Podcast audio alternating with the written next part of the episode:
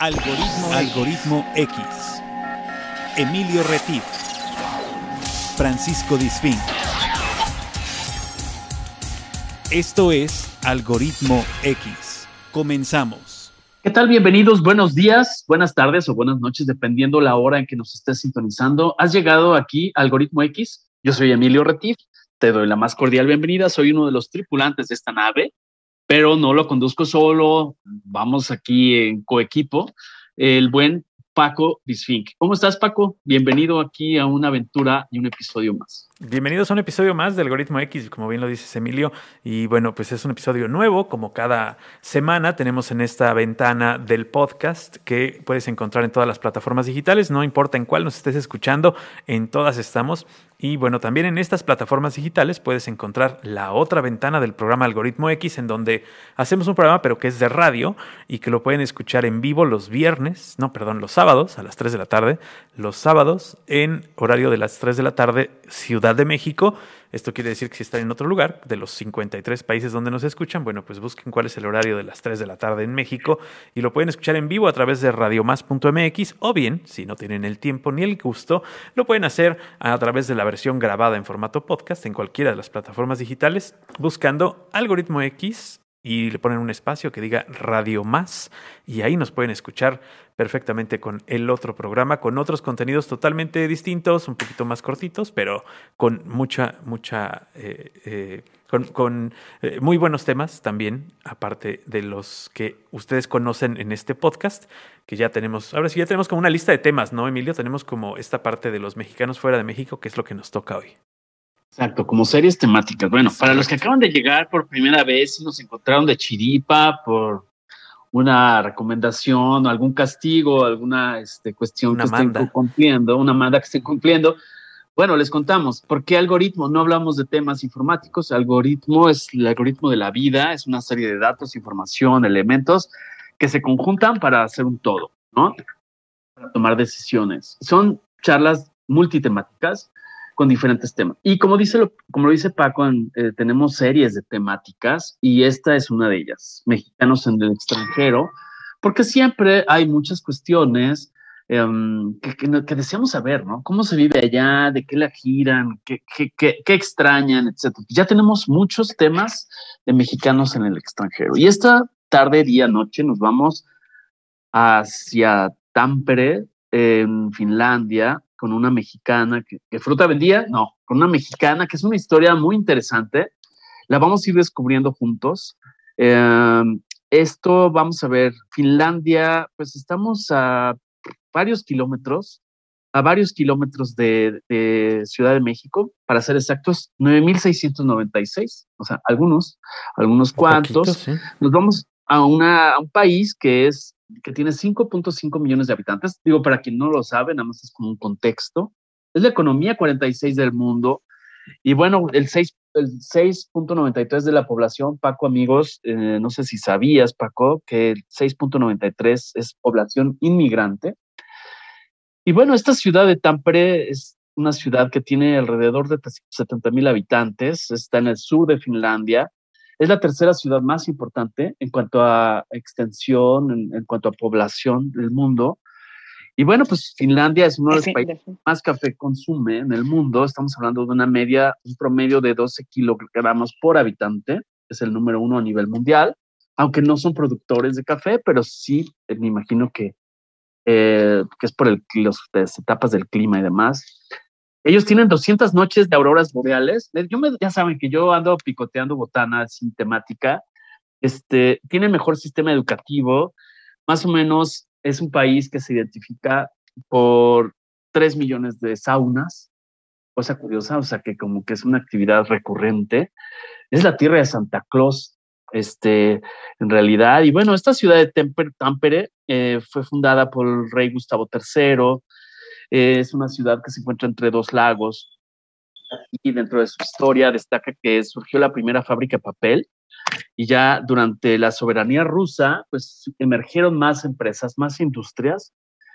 Eh, ¿Qué hace la gente por allá? Entre otras cosas, patina sobre esos lagos congelados. Este, los nombres de los lagos no me atrevo a decirlos, porque la verdad es que me siento incierto con la pronunciación.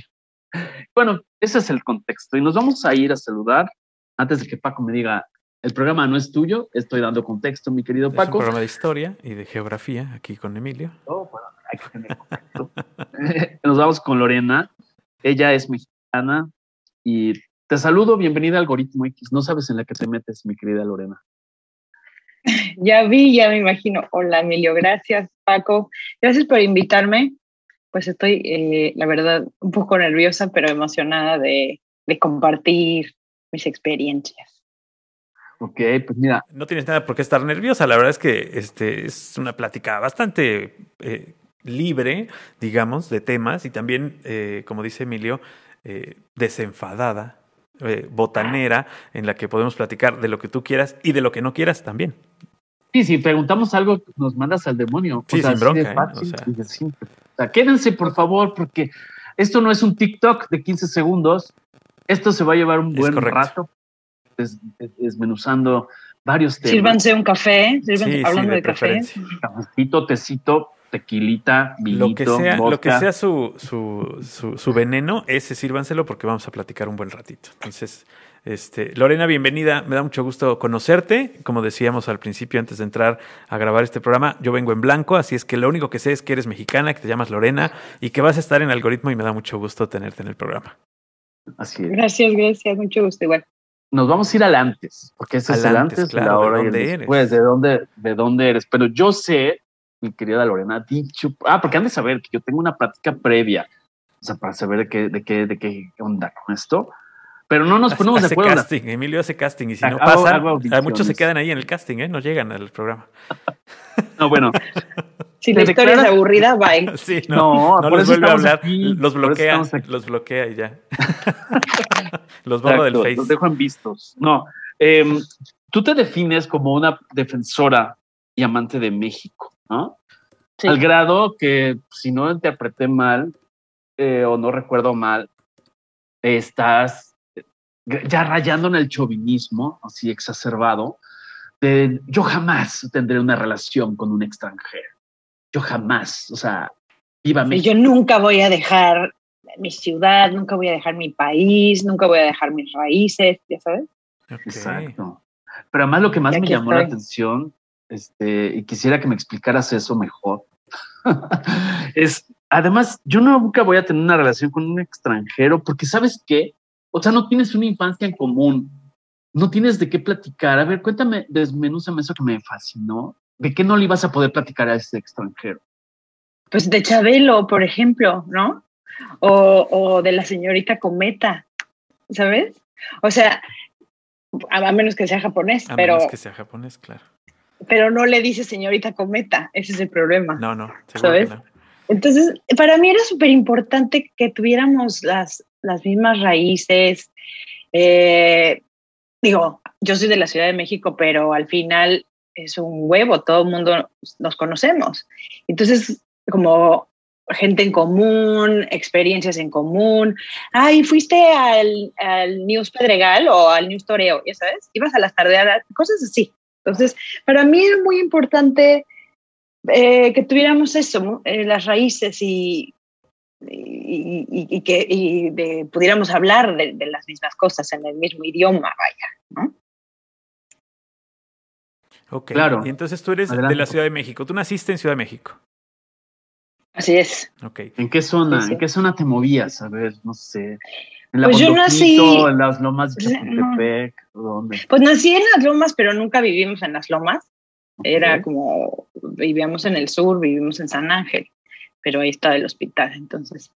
Y trabajé después, antes de venirme aquí, trabajé en la misma calle donde nací, en las lomas, pero yo vivía en la Condesa en esa época, antes de venirme. Perfecto. y te pues un poco de todos lados te dedicabas ya así en tu, bueno, ¿cómo fue tu niñez? A ver, cuéntame, ¿cómo era, cómo recuerdas el México de tu niñez? Pues bueno, me tocó el México 86. Además de Chabelo. Claro. A mí me tocó el México 86 y yo me acuerdo que pues, estaba bien chavita, entonces eh, salíamos con mi hermana y la vecina al puente del periférico, que nos quedaba más cercano, con nuestras banderas, a, ya sabes, a echarles porras a todos los coches que traían banderas y, eh, me tocó cuando perdimos contra ah, contra Argentina. Ajá. ¿En, en- en. México 86? En México 86. No, perdimos contra Alemania. Contra Alemania, sí, cierto, porque después se fueron a Argentina contra Alemania. Pero perdimos contra Alemania, yo me acuerdo. Em, me acuerdo de. ¿En qué año saliste de Ah, México? hijo, pues. En 2008, 9. Ok. Ya, Sí. definitivamente 2009. Ujú. Pero de niña todavía te tocó jugar en las calles, o sea, este, poder Claro. jugar bote pateado y ahorita Sí. vengo, voy aquí Sí. enfrente, o sea, Sí, mi hermano y yo a- nos la vivíamos en la calle, en casa de un vecino o en casa del otro, o vendiendo pasteles de lodo en la esquina, ¿sabes? O sea, sí, claro que nos tocaron algunos sustos, pero era parte de la historia. Mis papás estaban súper tranquilos de que nada nos pasaba, ¿no? Claro. Sí, era un O sea, diferente, no había- era un México. no había totalmente celulares, diferente. ¿no? No había Ándale, WhatsApp, ¿dónde estás? Dame tu ubicación. Mientras llegaras sea, a casa antes de que estuviera de noche, no había bronca. Sí, a mí me tocó la época de los teléfonos públicos, ¿no? Claro. Sí, que ahora son un formabas, estorbo y- nada más en las y Te calles. esperabas, ¿no? Te esperabas a que terminara la señorita, este, y, tenías paciencia. En el México que había tolerancia, ¿no? Más. En México se podía jugar en las calles, etcétera. Pero bueno, ok, de ahí yo sé que te dedicas a la publicidad. Cuéntanos un poco esta etapa antes de, de que empaquemos y nos vayamos a Finlandia. Pero a ver, ¿qué onda? ¿Por qué la publicidad? Cuéntame, ¿en qué agencia? ¿Qué hacías? ¿Eras creativa? ¿En qué estabas?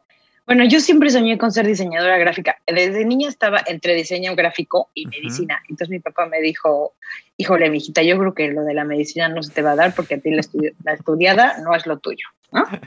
Entonces eh, dije, pues diseño gráfico sí. Y yo tenía una prima que eh, estudiaba diseño gráfico en la náhuac, no me acuerdo cuál, el sur me parece. Y, y yo era así su fan, porque veía cómo hacía todas las tareas y tal, entonces me encantaba. Y siempre quise estudiar diseño gráfico, para mí esa decisión fue muy fácil. Estudié primero en la Ibero un semestre y luego me fui a la UAM Xochimilco otra cosa completamente increíble. Ahí aprendí, De la aprendí vida. a ver la vida desde, de- exacto, desde otro contexto. Conocí gente de todo, porque yo siempre fui en, fui en escuelas privadas. Entonces en la UAM, conocer gente de todas, la, de todos lados, de todos, eh, de to- diferentes, no sé, raíces y así, fue increíble. Hice un montón de amigos, muy divertido.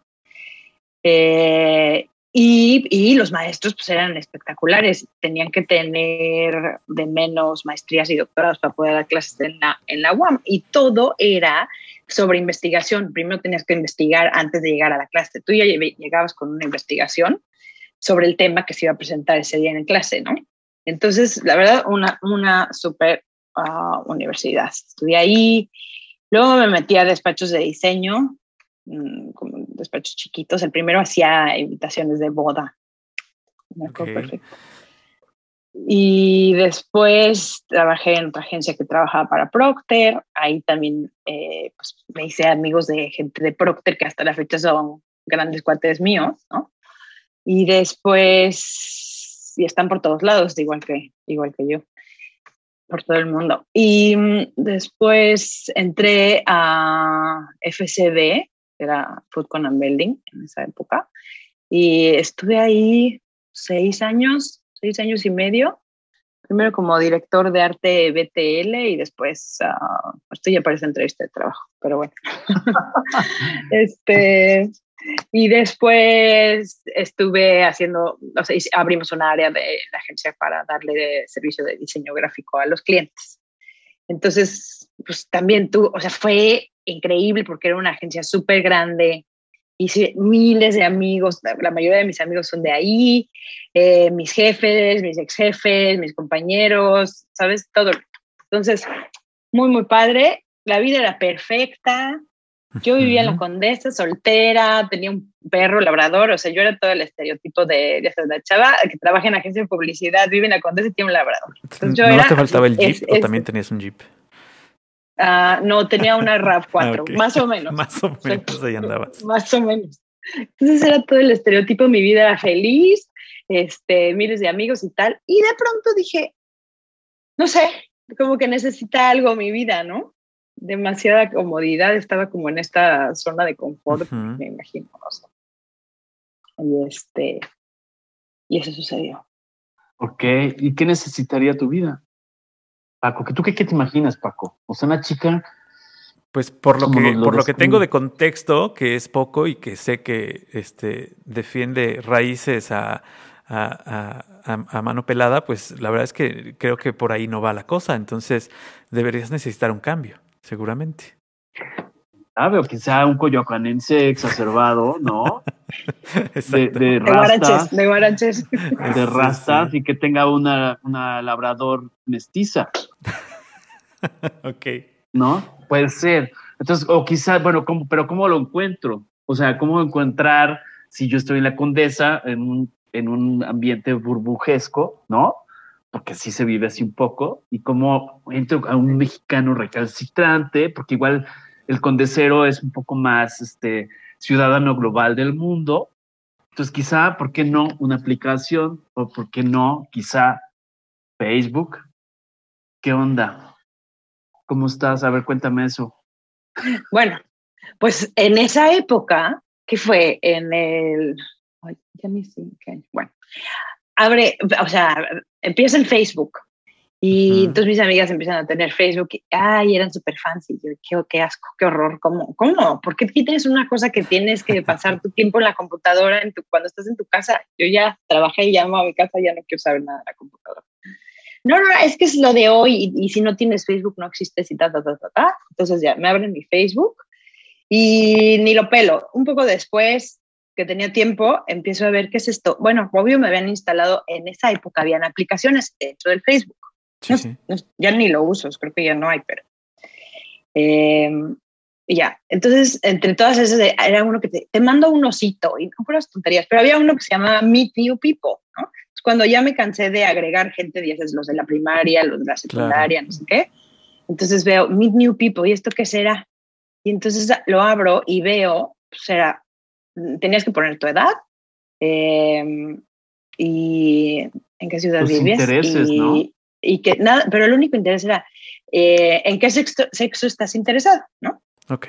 Entonces, pues yo puse hombres Punto. Era lo, único, ni edad, ni, ni, dirección, ni cuántos kilómetros, ni nada. Pues esto era los, los orígenes del Tinder.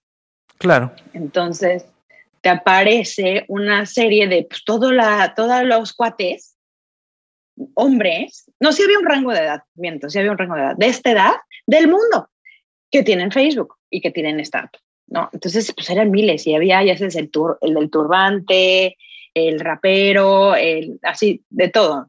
Ajá, y yo decía, ok, wow, qué interesante. Entonces veo uno que tenía, de entrada ni se le veía la cara, traía lentes oscuros, una gorra, pero eso sí, tenía un trofeo y una medalla. Entonces yo dije, pues este de algo ha de ser campeón, ¿no? De menos. Claro, por No sé de qué, pero pues campeón sí es. Entonces fue el único que le di like, ¿no? Y entonces cuando tú le das like ya tiene derecho a chatearte en el famoso Messenger. Entonces, de ahí ya nos hicimos amigos. Y lo primero que me preguntó fue, ¿qué significa MX?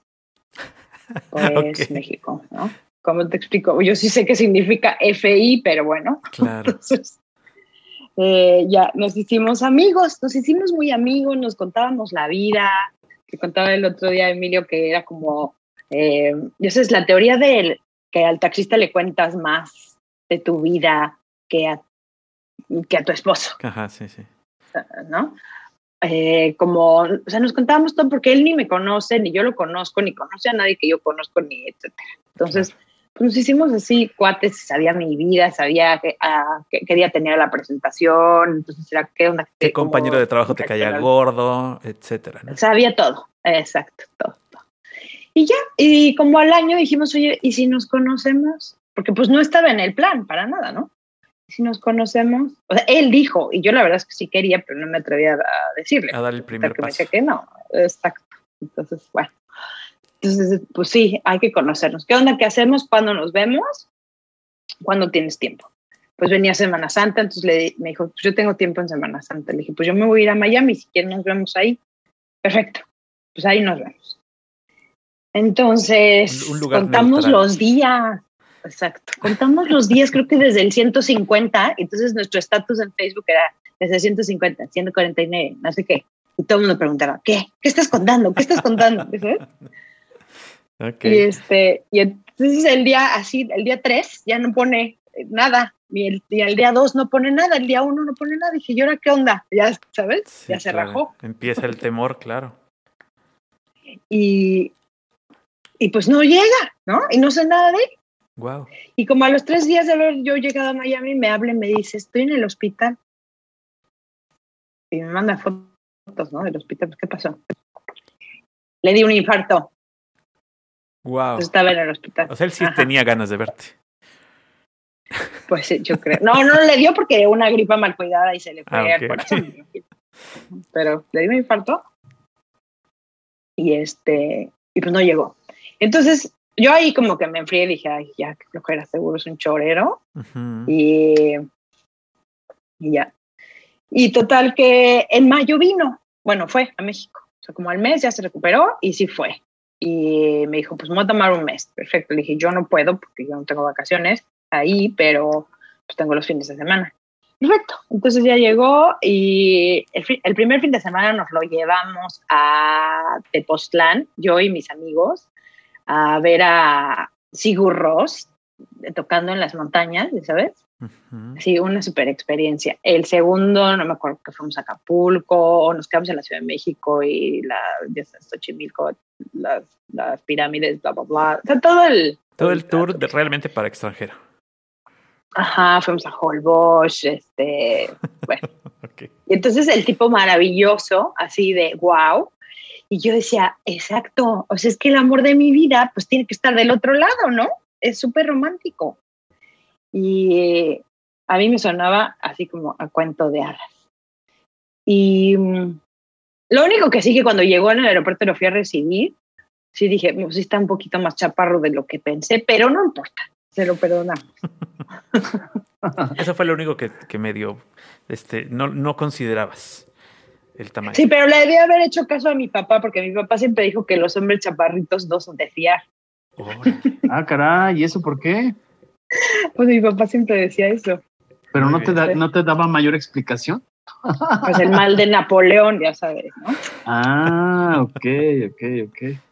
¿Y entonces qué pasó? O sea, ya le diste, ok, pasas la audición, ¿no? Sí, ya nos la pasamos increíble, fue maravilloso, nos super enamoramos los dos, bla, bla, bla. Se fue y el día que se fue a mí se me doblaban las piernas, o sea, mis amigas me acompañaron al aeropuerto porque, ay, qué drama. claro, ¿qué voy a hacer? ¿Cuándo lo voy a volver a ver? Exacto. Entonces, en cuanto él aterrizó, me escribió un mail y me dijo, esta es la última vez que me despido de ti, a ver cómo le hacemos, pero ya tenemos que vivir juntos. Claro. Entonces, va, perfecto. Entonces, primero el plan era, pues que se venga a México, ¿no? O sea, él quería, él quería irse a México. Claro. O eso decía. Eh, como que quería, pues, salirse de aquí, me imagino, además. Y y luego, y en ese momento viene la crisis del, estamos hablando de 2008, 2007, 2008. Ajá, la crisis De, ajá. Y empiezan a recortar gente en la agencia y entonces a mí me empezó a dar un pánico porque dije, este tipo se viene a vivir pues bajo mi ala, ¿no? Porque de aquí a que tenga trabajo, de aquí a que se pueda mantener, pues yo lo tengo que mantener. Y, ¿y qué tal si yo me quedo sin chamba? Claro, si las cosas no están bien. Exacto, entonces, ¿qué, vamos a hacer? Y hablé con mi jefe, hablé con, con el de finanzas y les dije, oigan, ¿hay algún plan de cortarme a mí? Me dijeron, no. No hasta ahorita, pero no sabemos el año que entra. Ok, y entonces, ¿qué, ¿qué, hacemos? ¿Por qué? Ya les platiqué, no, pues es que fíjense que este cuate se viene a vivir, ¿no? Va a renunciar, va a vender su casa y todo, y se viene a vivir aquí conmigo, y pues es un paquetazo. Entonces me dicen, pues mira, Lore, o sea, seguro esta crisis va a pasar en un año, ¿no? Ajá, creo que no. Este, entonces vamos a ver, ¿por qué no te vas? Te damos un súper recorte ahorita, te vas y en un año te regresas. En un, en un año te volvemos a contratar y todo está increíble. Y así tienes una experiencia. Va, perfecto. dije, qué buena onda, le platiqué a este cuate y este me dijo, sí, vente, vente un año aquí y luego ya vemos qué hacemos, cómo nos regresamos. Entonces, ya. Eh, fui, en, me vine en diciembre a pasar Navidad, a conocer a su familia, a pasar Año Nuevo. Eh, a pasar Año Nuevo nos fuimos a Laponia a esquiar con sus amigos. Nos tocó bueno, una tormenta de nieve espantosísima, así arriba de, la montaña, tratando de esquiar. Este, ahí empecé a tener una probadita de lo extremo que es Finlandia, ¿no? Entonces, eh, pues yo, yo, sentía, yo soy Juan Camaney y, a mí, ya sabes, este, no pasa nada. Pero sí le rezaba a todos los santos que sabía el nombre en ese momento, porque pensé que me iba a morir, ¿eh? O sea, en la tormenta esta. Pero él, todo un héroe, se regresaba, este, me levantaba de la nieve, podemos, pero yo ya gritaba así de, háblele un helicóptero, que venga un helicóptero a salvarnos, ¿sabes? Sí, aquí no hay helicópteros, o sea, tú dale, pero ya no había nadie en la montaña, ¿sabes? No se veía nada de la tormenta. Y este, hasta que sí llegó, de hecho, un Homer como militar a rescatarnos a la mitad de la montaña, ¿sabes? Y el, y el dicho me decía, pero no, o sea, no, no exageres, ¿eh? No está tan mal, sí puedes. Pero ya cuando bajamos la montaña y fuimos al bar, al after ski, con estaban los amigos, todos así de, qué bueno que estás viva, estuvo súper cañón, estuvo súper fuerte. Y yo, a la verdad, güey, claro que sí, sí estuvo súper cañón. Y este, y bueno, ya después de eso se vino conmigo, fuimos a México, hicimos no sé cuántas fiestas de despedida, así como tipo boda, una súper grande en la que hasta no sé, mi papá pensaba que le iba a pedir la mano, este no sabía que tenía que pedir la mano, obvio, ¿no? Entonces... No venía preparado. Súper chistoso. Pues creo que no, porque ahí es un, shock cultural. Claro. O sea, cuando yo le dije a mi papá y a mi mamá, oye, este cuate los quiere conocer, pues ellos ya sí, ya organizaron la, la, ajá, la, vida de mi mamá, que era la host, exacto, organizó todo el rollo. Yo voy a traducir y no sé qué, y, y nos encerró en la sala de la casa y le dijo al servicio así de que nadie nos moleste en los tequilas y llegó el mesero. Había un montón de gente, todos mis amigos afuera, ¿no? Y entonces este decía, ¿por qué tanta faramaya? O sea, ¿qué tengo que hacer o qué? yo solo los quería conocer. Exacto. Y todo esta faramaya y yo, que tienes que decirles que, que, pues que tienes buenas intenciones conmigo, pero para esto yo tenía 34 años, ¿ok? Sí, sí, ya, ya no era tampoco no, así. No era ningún bebé. No era como la niña que se iba a robar del, del rancho, 33 ¿no? o, 34. Sí, no, bueno, ya. Entonces nos regresamos, ya nos fuimos juntos a Finlandia y eh, llegamos a, y me traje a mi perro, que era lo único que, pues lo único que me traje, ¿no? Mis cosas y mi perro. Entonces, eh, pues a la, a la realidad porque llegamos en enero, el 23 de enero, y aquí el invierno se pone más cañón a finales de enero, es como la peor parte, ¿no? Y había, o sea, había nieve hasta la cintura. Ok. Y pues él tenía que trabajar, entonces yo ahí solo en la casa y salía y decía, madre, yo no entiendo nada, pero nada, porque cuando llegué, yo dije, seguramente pues, todos, como el finlandés nadie lo conoce, seguro todos sus productos este, también están en inglés, ¿no? Entonces voy al súper y digo, sí, claro, hasta en dos idiomas. Ah, sí, el otro es sueco. Ah, claro, pues están juntitos, ¿no? Exacto. Sí, porque el sueco es el segundo idioma eh, nacional. Claro. Entonces, pues, se los enseñan en la escuela y demás. Bueno, pues no. Y luego dije, pero no importa, yo soy buenísima eh, leyendo el lenguaje corporal. Entonces, pues me las voy a arreglar. Y resulta que no tienen lenguaje corporal tampoco. O sea, inexpresivos. O sea, te dicen así. Hola, soy Lorena, me quiero casar contigo. O, hola, soy Lorena, te quiero matar. Con la misma cara y la misma entonación, ¿sabes? ok. No, no, yo súper confundida porque, oye, los mexicanos somos, hablamos con las manos, somos súper expresivos. Pero tú ibas con la firme intención de regresar o, ya ibas con la intención de quedarte. No, no, yo dejé mi departamento puesto, con las sábanas puestas, la renta, porque era rentado un, un, un año por anticipado, la señora de la limpieza iba a regar mis plantas. ¿Y el perro? Ese ¿Y el labrador? El perro se fue, vino ese se conmigo. fue, claro. El perro sí. Sí, sí, sí. Mi Ramón se vino conmigo. Ah, Estaba feliz de la vida, amaba la nieve. O sea, se enamoró de la nieve. Fue el más feliz. Porque en México siempre tenía calor, siempre estaba. Toda y, la vida, y claro. en, en Finlandia feliz. Ajá. Porque Así bueno, es. que- bueno, igual hubiera sido mejor si hubiera sido un husky, ¿no? Siberiano. Exacto. Ahí le hubiera ido mejor. Sí, pero no, eh, o sea, este feliz. Tiene el invierno feliz. ¿Cuánto te duró el shock? ¿Cuánto te duró el shock cultural y cuánto tiempo tardaste en aprender el idioma? ¿A poco? Sigo en shock cultural. O sea, llevo 14 años aquí y Sin- yo sigo en shock salir, cultural y sigo claro. aprendiendo el idioma. No, bueno, claro, pero, pero el, el idioma me refiero a aprenderlo sobreviviendo, o sea, como para sobrevivir, nada más. Como para poder Ah, comunicarte pues con también el- recientemente. ¿no? Sí. O sea, Lo que pasa es que hablan todos, sí, es un idioma todos hablan totalmente inglés. diferente, ¿no? Sí, pero hablan inglés. O sea, si, si se quieren comunicar contigo, Y o sea, primero es que nomás, quieran ¿no? comunicarse contigo, ¿no? Si ya se quieren comunicar contigo, entonces van a usar inglés. ok. Pero entonces, para comunicarse con tú, con ellos, ellos contigo, o sea, está perfecto en inglés. El problema es que para integrarte, sí tienes que entender lo que está pasando alrededor. Sí, claro. Sí tienes que entender lo que dice, le dice esta persona a la de al lado. ¿sabes? Entonces, y no se entiende, y como no tienen lenguaje corporal, pues no sabes si están diciendo, oye, esta estúpida. Que me pasó, ¿eh? O sea, sí me pasó que un día llego, mm, esto fue muy al principio, aquí hacen una cosa como se reúnen todos los vecinos de la primavera a hacer el famoso talco, que cortan como las ramas secas y para que empiece ya la, la naturaleza a crecer sanamente. Y hacen esta reunión y se juntan todos los vecinos y cuando acaban de hacer la jardinería todos, este, como de la zona, de las áreas comunes y demás, eh, pues sacan las cervezas y las salchichas y se ponen hasta las trancas, ¿no? Entonces yo dije, esta es mi oportunidad y corro con mi botella de tequila y mi botella de mezcal, ¿no?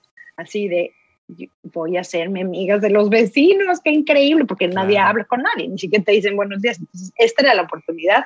El marido no estaba, o sea, se había ido a pelear, entonces yo, yo ahí con estos. Había una que hablaba inglés y todos los demás, nada. Entonces esta era como que la que traducía. Y ya estaban súper borrachos, con- se tomaron todas mis botellas de tequila y de mezcal, y cuando llega eh, mi marido, y estaba enojadísimo, y empecé a discutir con ellos, y yo, ¿qué está pasando? Ahí sí me di cuenta, ¿no? Y me dijo, no, pues es que están diciendo que tú, maldita inmigrante, solo vienes aquí a vivir de sus impuestos. Wow. O sea, Ah, lo están diciendo en mi cara. Claro, pero no, los, no, les, no, les no les cachabas absolutamente nada. Nada. Yo, ay, ¿quieren más tequila? ¿Sabes? Sí, sí, sí. Qué cabrones. eso, no me lo, eso sí no me lo contaste en la Qué cabrones por decirlo Es menos. que hay miles de cosas. No, sí, bueno. sí, sí, muy cabrones. Y entonces este cuate, pues súper enojado, ¿no? Y les dijo, oye, ella no viene a vivir de los impuestos de nadie. ¿eh? Eh, la culpa- o sea, sí tienen en general los finlandeses ese trauma porque los impuestos que pagamos son altísimos. Entonces, cuando ven que hay muchos inmigrantes y cada vez somos más y no están acostumbrados a eso, entonces sí se sacan de onda porque dicen, ah, seguramente vienen a vivir de nuestros impuestos. Me tocó hace dos semanas, no más, con, eh, nos juntamos con ese es, una amiga, el novio y el novio, los amigos del novio y también estaba mi novio y de pronto me dice uno de estos, así que mexicana, y yo, sí, pero yo inmediatamente ya los reconozco, no son todos, son algunos. Y este me sale con que, este, ah, con que mexicana, sí. Oye, ¿y a qué te dedicas o solo vives aquí la vida loca? ¿No? Wow. O sea, sí en Ah, mal o- plan, o- sí en o mal te plan. dedica- ah, sí, este, sí en muy mal plan. protectores de lo que es su país también, ¿no? Exacto. Sí, o, te viene- solo disfrutas la que- vida, ¿no? Sin perder la gentileza, pues, ¿no? Claro. Sí, no, bueno, pero eso no hay, aquí no hay eso. Entonces, este, pero sí, hasta mi novio me dijo, wow, o sea, no te creía que existe esto. Le dije, claro que existe, pero ya los conozco, los reconozco y entonces nada más les doy el avión, ¿no? Así de, este, pues que no trabajo, que pues yo trabajo y disfruto la vida, que tú no, ¿sabes? O sea, qué mala onda si tú no disfrutas de tu trabajo, Pues sí. ¿no? pero Claro. Oye, y entonces seguía avanzando este rollo, ¿no? Seguía avanzando. el tema. La relación. Así, ¿Y qué pasó? O sea, ya había planes de matrimonio o Sí, no, bueno, o sea, que nos mismo, queríamos, que- ajá, cuando nos queríamos casar desde el principio, porque nosotros ya, o sea, éramos uno mismo, estábamos súper enamorados y tal. Y de pronto un día llega, yo me estaba bañando y de pronto un día llega y me dice, Lorena, así gritando, y yo, ¿qué pasó? ¿Se está quemando la casa o qué? ¿No? Porque unos gritos así de, ¿qué pasó? ¿Qué pasó? Es que, ¿sabes qué? Nos tenemos que casar el martes. Y yo, ¿cómo? ¿Por Wow. qué? Porque, porque si no, tú tienes que regresar porque cuentan desde la primera vez que entraste a Europa, que fue hace ya casi tres meses, ¿no? Y solamente, o sea, sin visa, pues tienes solo tres meses en Europa, como mexicano. Entonces ya se te van a vencer los tres meses y todos nos tenemos que casar el martes. Y yo, ok.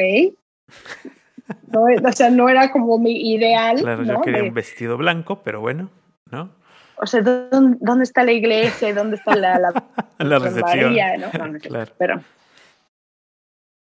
Ya sé. O sea, bueno, ok. Y así nomás, bueno, pues déjame irme al de menos a comprar una blusita nueva, ¿no? O, o algo así. Y ya, y vino su mejor amigo y su esposa. Entonces ellos eran como nuestros.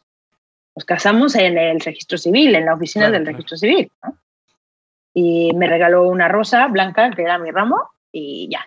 ¿no? Entonces, este, sí, nos compramos unos anillos. Él ni quería, no, pero ¿para qué los anillos? Si ya nos compramos unos en Tasco, ahora que fuimos a México de plata, le dije, no, no manches, o sea, de hay que comprarnos los, los anillos de oro, ¿no? Claro. Y este, o sea, de hecho me mandó el anillo de compromiso por Facebook. Me mandó Ándale, o sea, ni siquiera de la, chat. ni siquiera las, las estas de las tapas de lata de Coca-Cola, o sea, era un Ni dibujito. siquiera, ni siquiera me mandó el dibujito. Yo decía, ay, te mi miserable. bueno, y Ok. este, y, y ya, nos, nos casamos, ¿no? Entonces, esto O sea, fue. se casaron el en martes, Abril. antes del martes se casaron. Nos casamos el martes. En un, mar- en un martes a las 3 de la tarde en el registro civil. Así. Ok. Pero decíamos, no, hombre, en un año nos vamos a México y hacemos una gran boda en la playa. Sí, sí. Ok.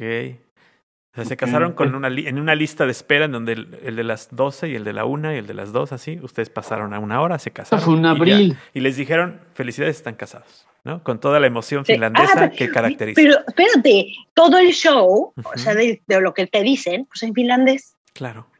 Claro, pero Yo que entendí nada. decían, si hay alguien que se oponga Nadie. a esta boda, por favor de Ah, expresarlo. Y ya valió porque no sabía No. nada. No, nada, nada. Entonces yo, pues, cu- o sea, cuando me dicen te casaste, pues yo ni me enteré, ¿no? Claro. Pero tampoco te acuerdas que te dijera, ahora pueden besarse los novios. No, nada más decidí, ok, ya puedes firmar, entonces ya firmo, y ya, sí, ya, ok, bueno, ok, beso, vámonos. That's it. Ok. Claro. Eso era un abril, ¿no? Por ahí de abril. En abril, eso fue en abril. ¿De qué año? ¿Por qué no? De, ¿Del es que soy 2007? malísimo para los 2008. años, pero 2009, 2008. 2009 ¿no? ya, Ya no, 2009 ok. ya estábamos, sí, 2009. Ok. Y mm, bueno, y total que mm, eso fue en abril, en julio me embarazo, ¿no? ok. Eh, cero estaba planeado. eh, ah, bueno, yo ya, o sea, en cuanto llegué, abrí mi empresa, abrí como mi, pues mi empresa, como me di de alta y demás, y empecé a trabajar como freelancer para diferentes agencias, porque antes de venirme yo ya había contactado a todas las agencias de este pueblo, que no son muchas, o no eran muchas, y ya tenía citas con esta gente. Te habías eh, ofrecido tus servicios para no estar tampoco sin hacer nada. Esto también lo voy a contar, que no se lo había contado a Emilio, pero me parece interesante. O sea, el primero que contacté era mm, agencia, mm, vamos a llamarle número uno, ¿no? Entonces, a esta agencia, que era la mejor, hice la cita, me entrevista el cuate, el dueño, eh, su oficina con una vista espectacular hacia, hacia el río, que cruza, que conecta los dos lagos, este, y hablaba un poco de español y tal. Entonces ya cuando, cuando me fui me dijo, oye, si no te he hablado en un mes es que ya se me olvidó que existes. Este, así es que vuélveme a hablar. Así súper arrogante, ¿no? Y yo, ok, bye. Ese día, aquí la gente trabaja, cabe mencionar, a lo mucho hasta las 5 de la tarde. O sea, a las 4 la gente se, se va. Llegan a las 8 y se van a las 4. Y este, y entonces me habla ese día como a las siete, siete y media de la noche. Hasta mi esposo me dijo, bueno, mi ex esposo, este, qué raro que te hable esta hora si no son horas de negocio. Y solo son las siete y media, si en México trabajamos hasta las diez, ¿no? Y entonces me dice, no, no, qué raro, estas no son horas de trabajo. No le contestes. Sí, le voy a contestar, claro que sí. Entonces ya me dice, qué bueno que me contestas. Tenemos un problemón. Fíjate que estamos haciendo unas propuestas para este cliente y el cliente no le gusta nada, nada, nada. Llevamos meses este, tratando de presentarle algo y no le gusta y estamos a punto de perder. ¿Tú crees que puedes hacer algo? Yo, sí. ¿Como para cuándo? Para ayer. Lo, necesitas. me dijo, no, pues tú dime, ¿cuánto necesitas? Le dije, te lo mando mañana. Y el güey, ¿en serio mañana? O sea, yo pensé que me ibas a decir un mes. Y yo, no. Mañana. que eso, lo hemos visto, Lorena, perdón que te interrumpa, pero eso lo hemos visto en casi todos los temas de mexicanos en el extranjero, que es algo que sorprende a todos los paisanos. O sea, los paisanos sorprenden en todos lados que el mexicano está dispuesto a sacar la chamba sí o sí, porque sabe que si no pierde la chamba. ¿no? Porque en México hay 200 millones de cabrones que, hacen lo mismo que tú. Y, si no eres el mejor, o si no, te friegas a, quedarte ahí, pues nomás no la haces, cabrón. O sea, eso, eso, y eso, eso sorprende en todos los países, no solo en, en, los de primer mundo, ¿eh? Sí, sí, sí. Digo, yo, o sea, yo tengo una idea que no es mía. Mucha gente piensa lo mismo. Muchos finlandeses que han vivido fuera dicen que los finlandeses somos muy mediocres.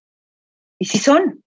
O sea, es como todo lo hacen ahí se va. O sea, no le dan el 100% a nada. Porque el gobierno es muy paternalista, porque una vez que tienes un contrato fijo, no hay manera que te corran. O sea, no hay ah, manera de que te corran. Te tienen que cachar robando y aún así, quién sabe, ¿no?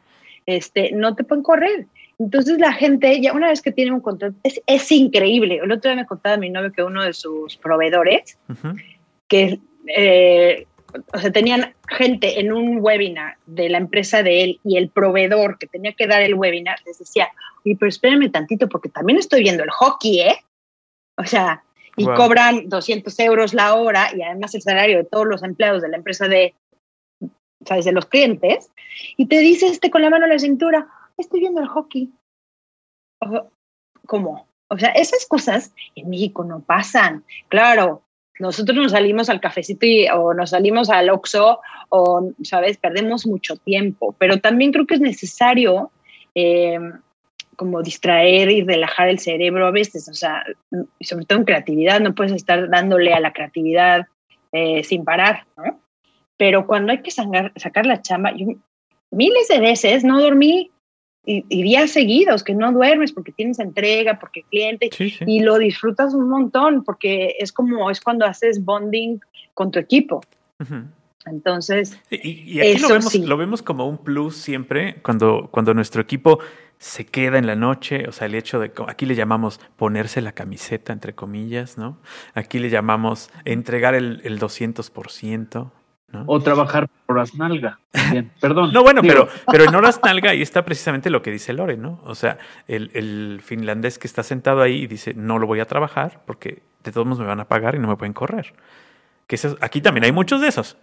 También hay muchos de esos. Y el servicio. Por ejemplo, los restaurantes, o sea, las los meseros son las personas más groseras de, del, de Finlandia son meseros es increíble, o sea, no tienen una idea del de, servicio. Pero no viven de las propinas, ¿estás de acuerdo?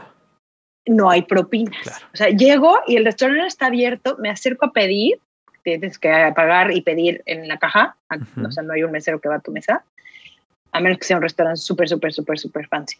Pero, y, y, me, y la chava así enojada me empieza a decir, está cerrado, porque se acabó todo, y me empieza a regañar a mí, ¿sabes? Porque cómo se me ocurre pensar que me va a vender una pizza en un restaurante, ¿no? Claro, claro. Sí, no, no, viven del, del, plus. O sea, aquí la mayoría de los trabajos viven del plus. Fíjense, aquí yo voy a hacer una pausa porque creo que es importante matizarlo, ¿no? Es decir, muchas veces cuando estamos en México, pensamos que todo en México es malo. Podemos caer en, ese, en, esa, en esa posibilidad, ¿no? Y que todo el extranjero es maravilloso. No, o sea, también es una realidad. Pero las reflexiones, lo hemos visto en varias historias. O sea, hay cosas maravillosas del extranjero, sí, como también las hay de México, ¿no?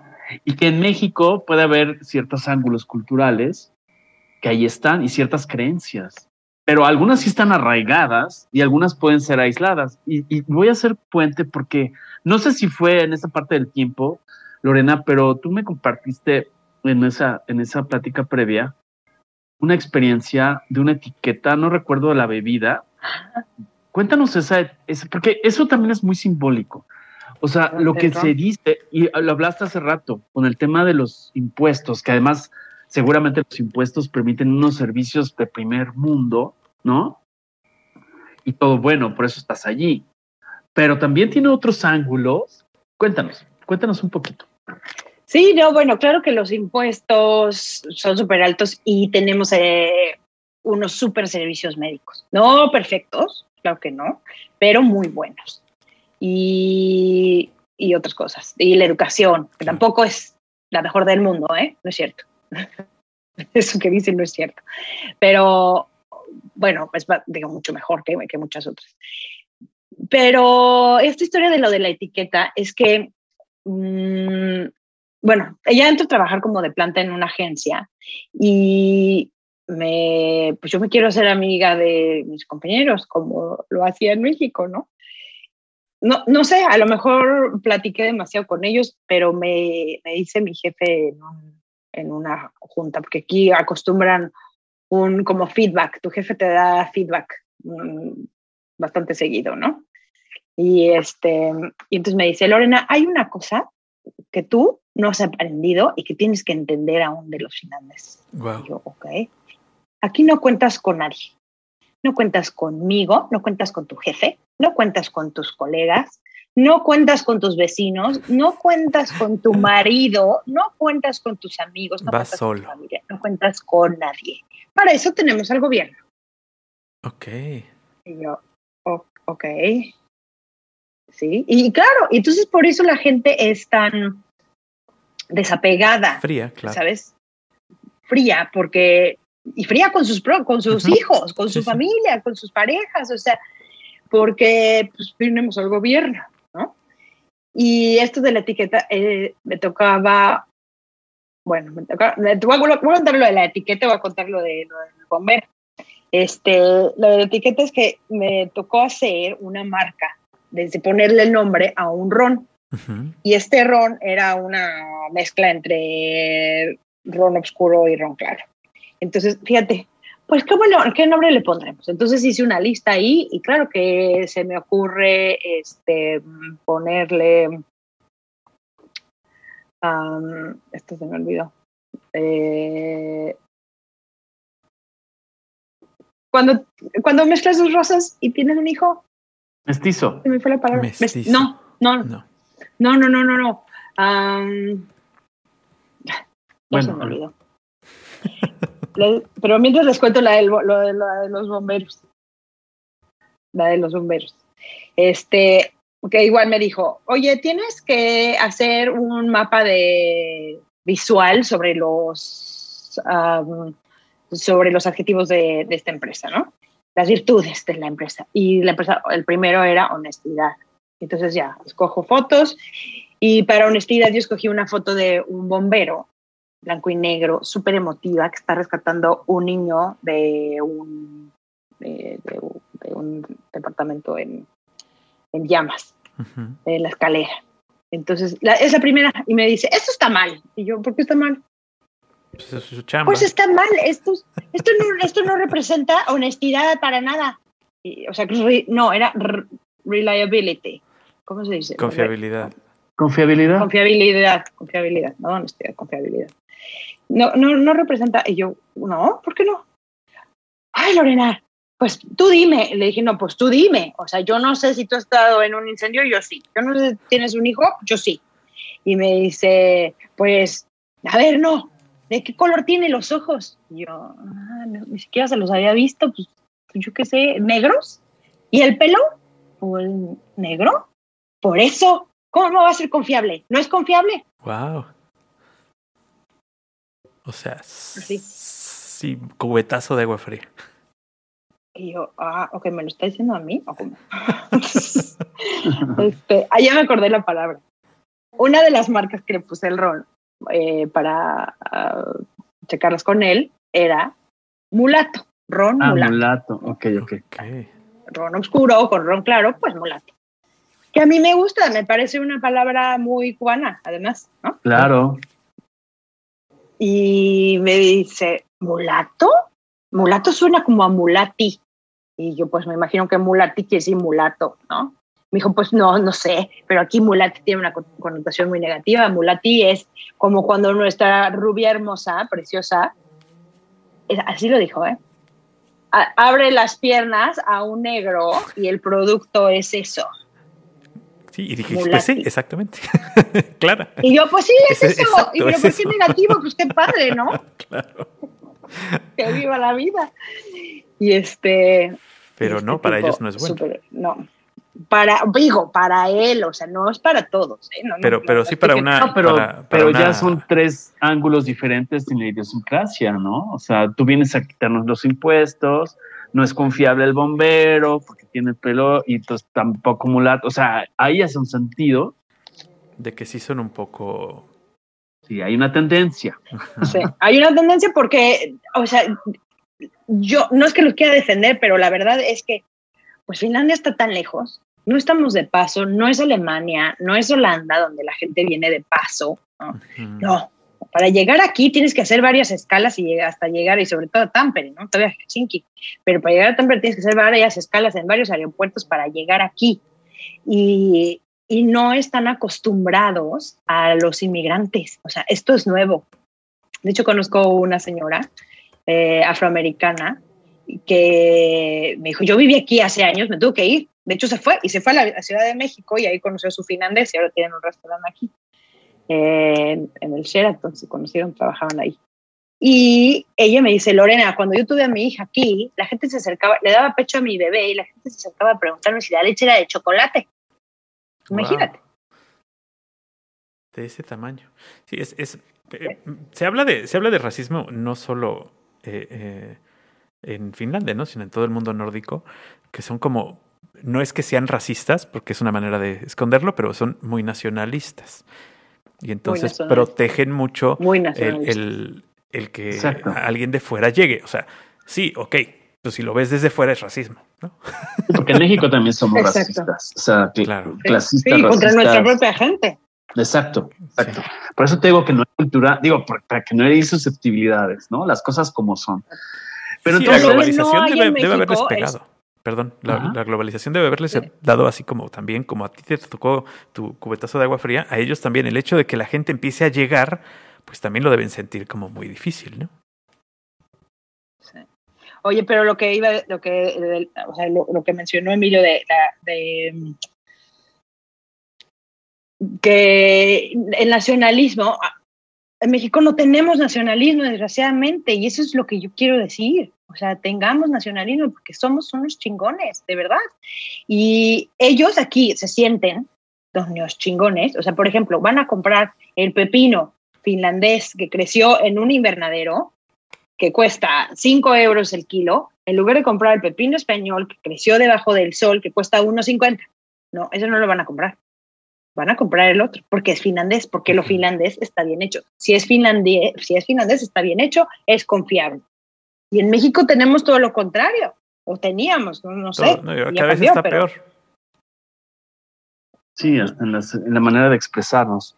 Ok, entonces, bueno, regresamos porque uno de los temas importantes de esta historia, este, perdón que les corte abruptamente este tema, del, del, del, este, y de todo este tipo de cosas, pero vamos a entrar a otra, otro capítulo, otra compuerta de la vida de Lorena, que estábamos en el embarazo, ¿no? Estamos en el embarazo. ¿Cómo fue ese embarazo? Este, no existía el miedo de esta, de esta mestizaje, esta mezcla.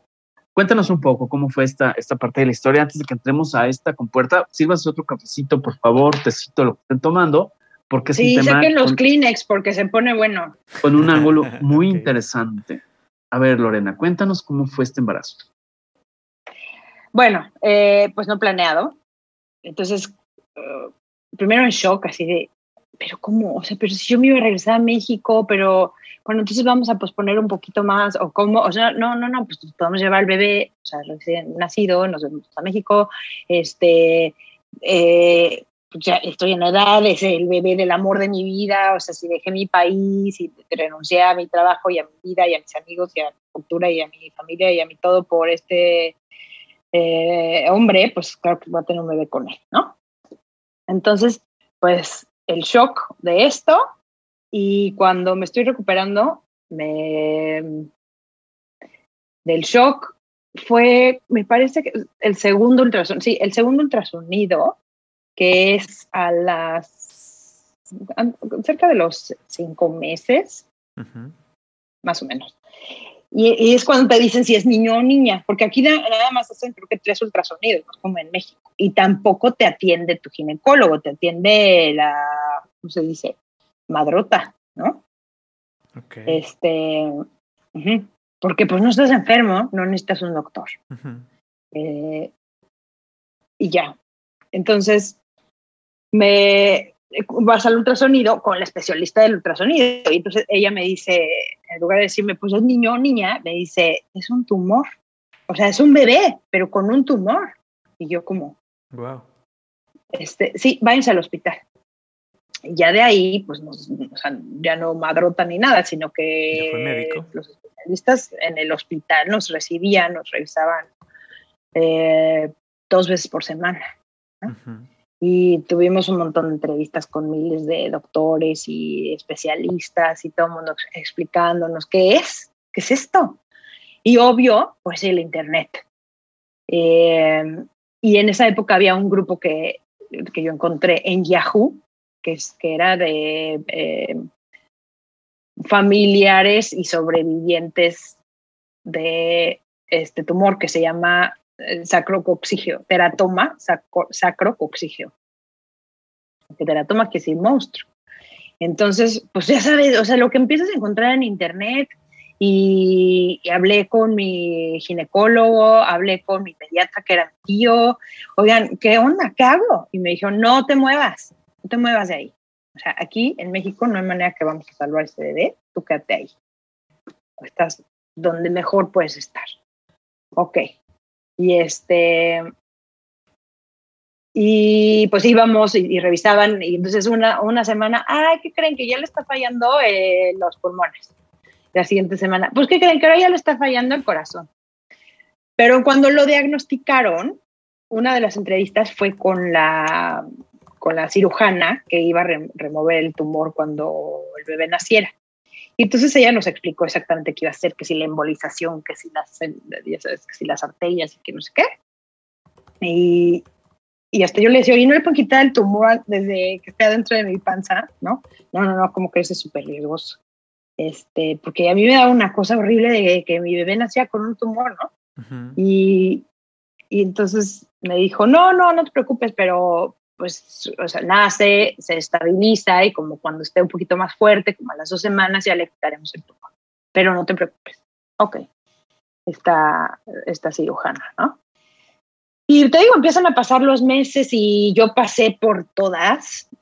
A mí se me hizo, ni siquiera fue tanto, pero se me hizo eterno, eterno el embarazo. Fue un infierno. Pasé por todas las etapas del duelo, tal cual, by the book. ¿no? Después, de, después las estudié y sí dije, no manches, yo pasé, pero todas. Así el de la desesperación y la depresión y, quiero dormir todo el día y, y, no me quiero mover, pero el bebé, pero este estaba enojadísima con el mundo, enojada con otras mujeres embarazadas, o sea, no quería hablar con nadie. El único que me hablaba todos los días era mi papá. Todos los días religiosamente me hablaba, ¿cómo estás hoy? ¿Ya, ya te levantaste? No sé qué, ¿no?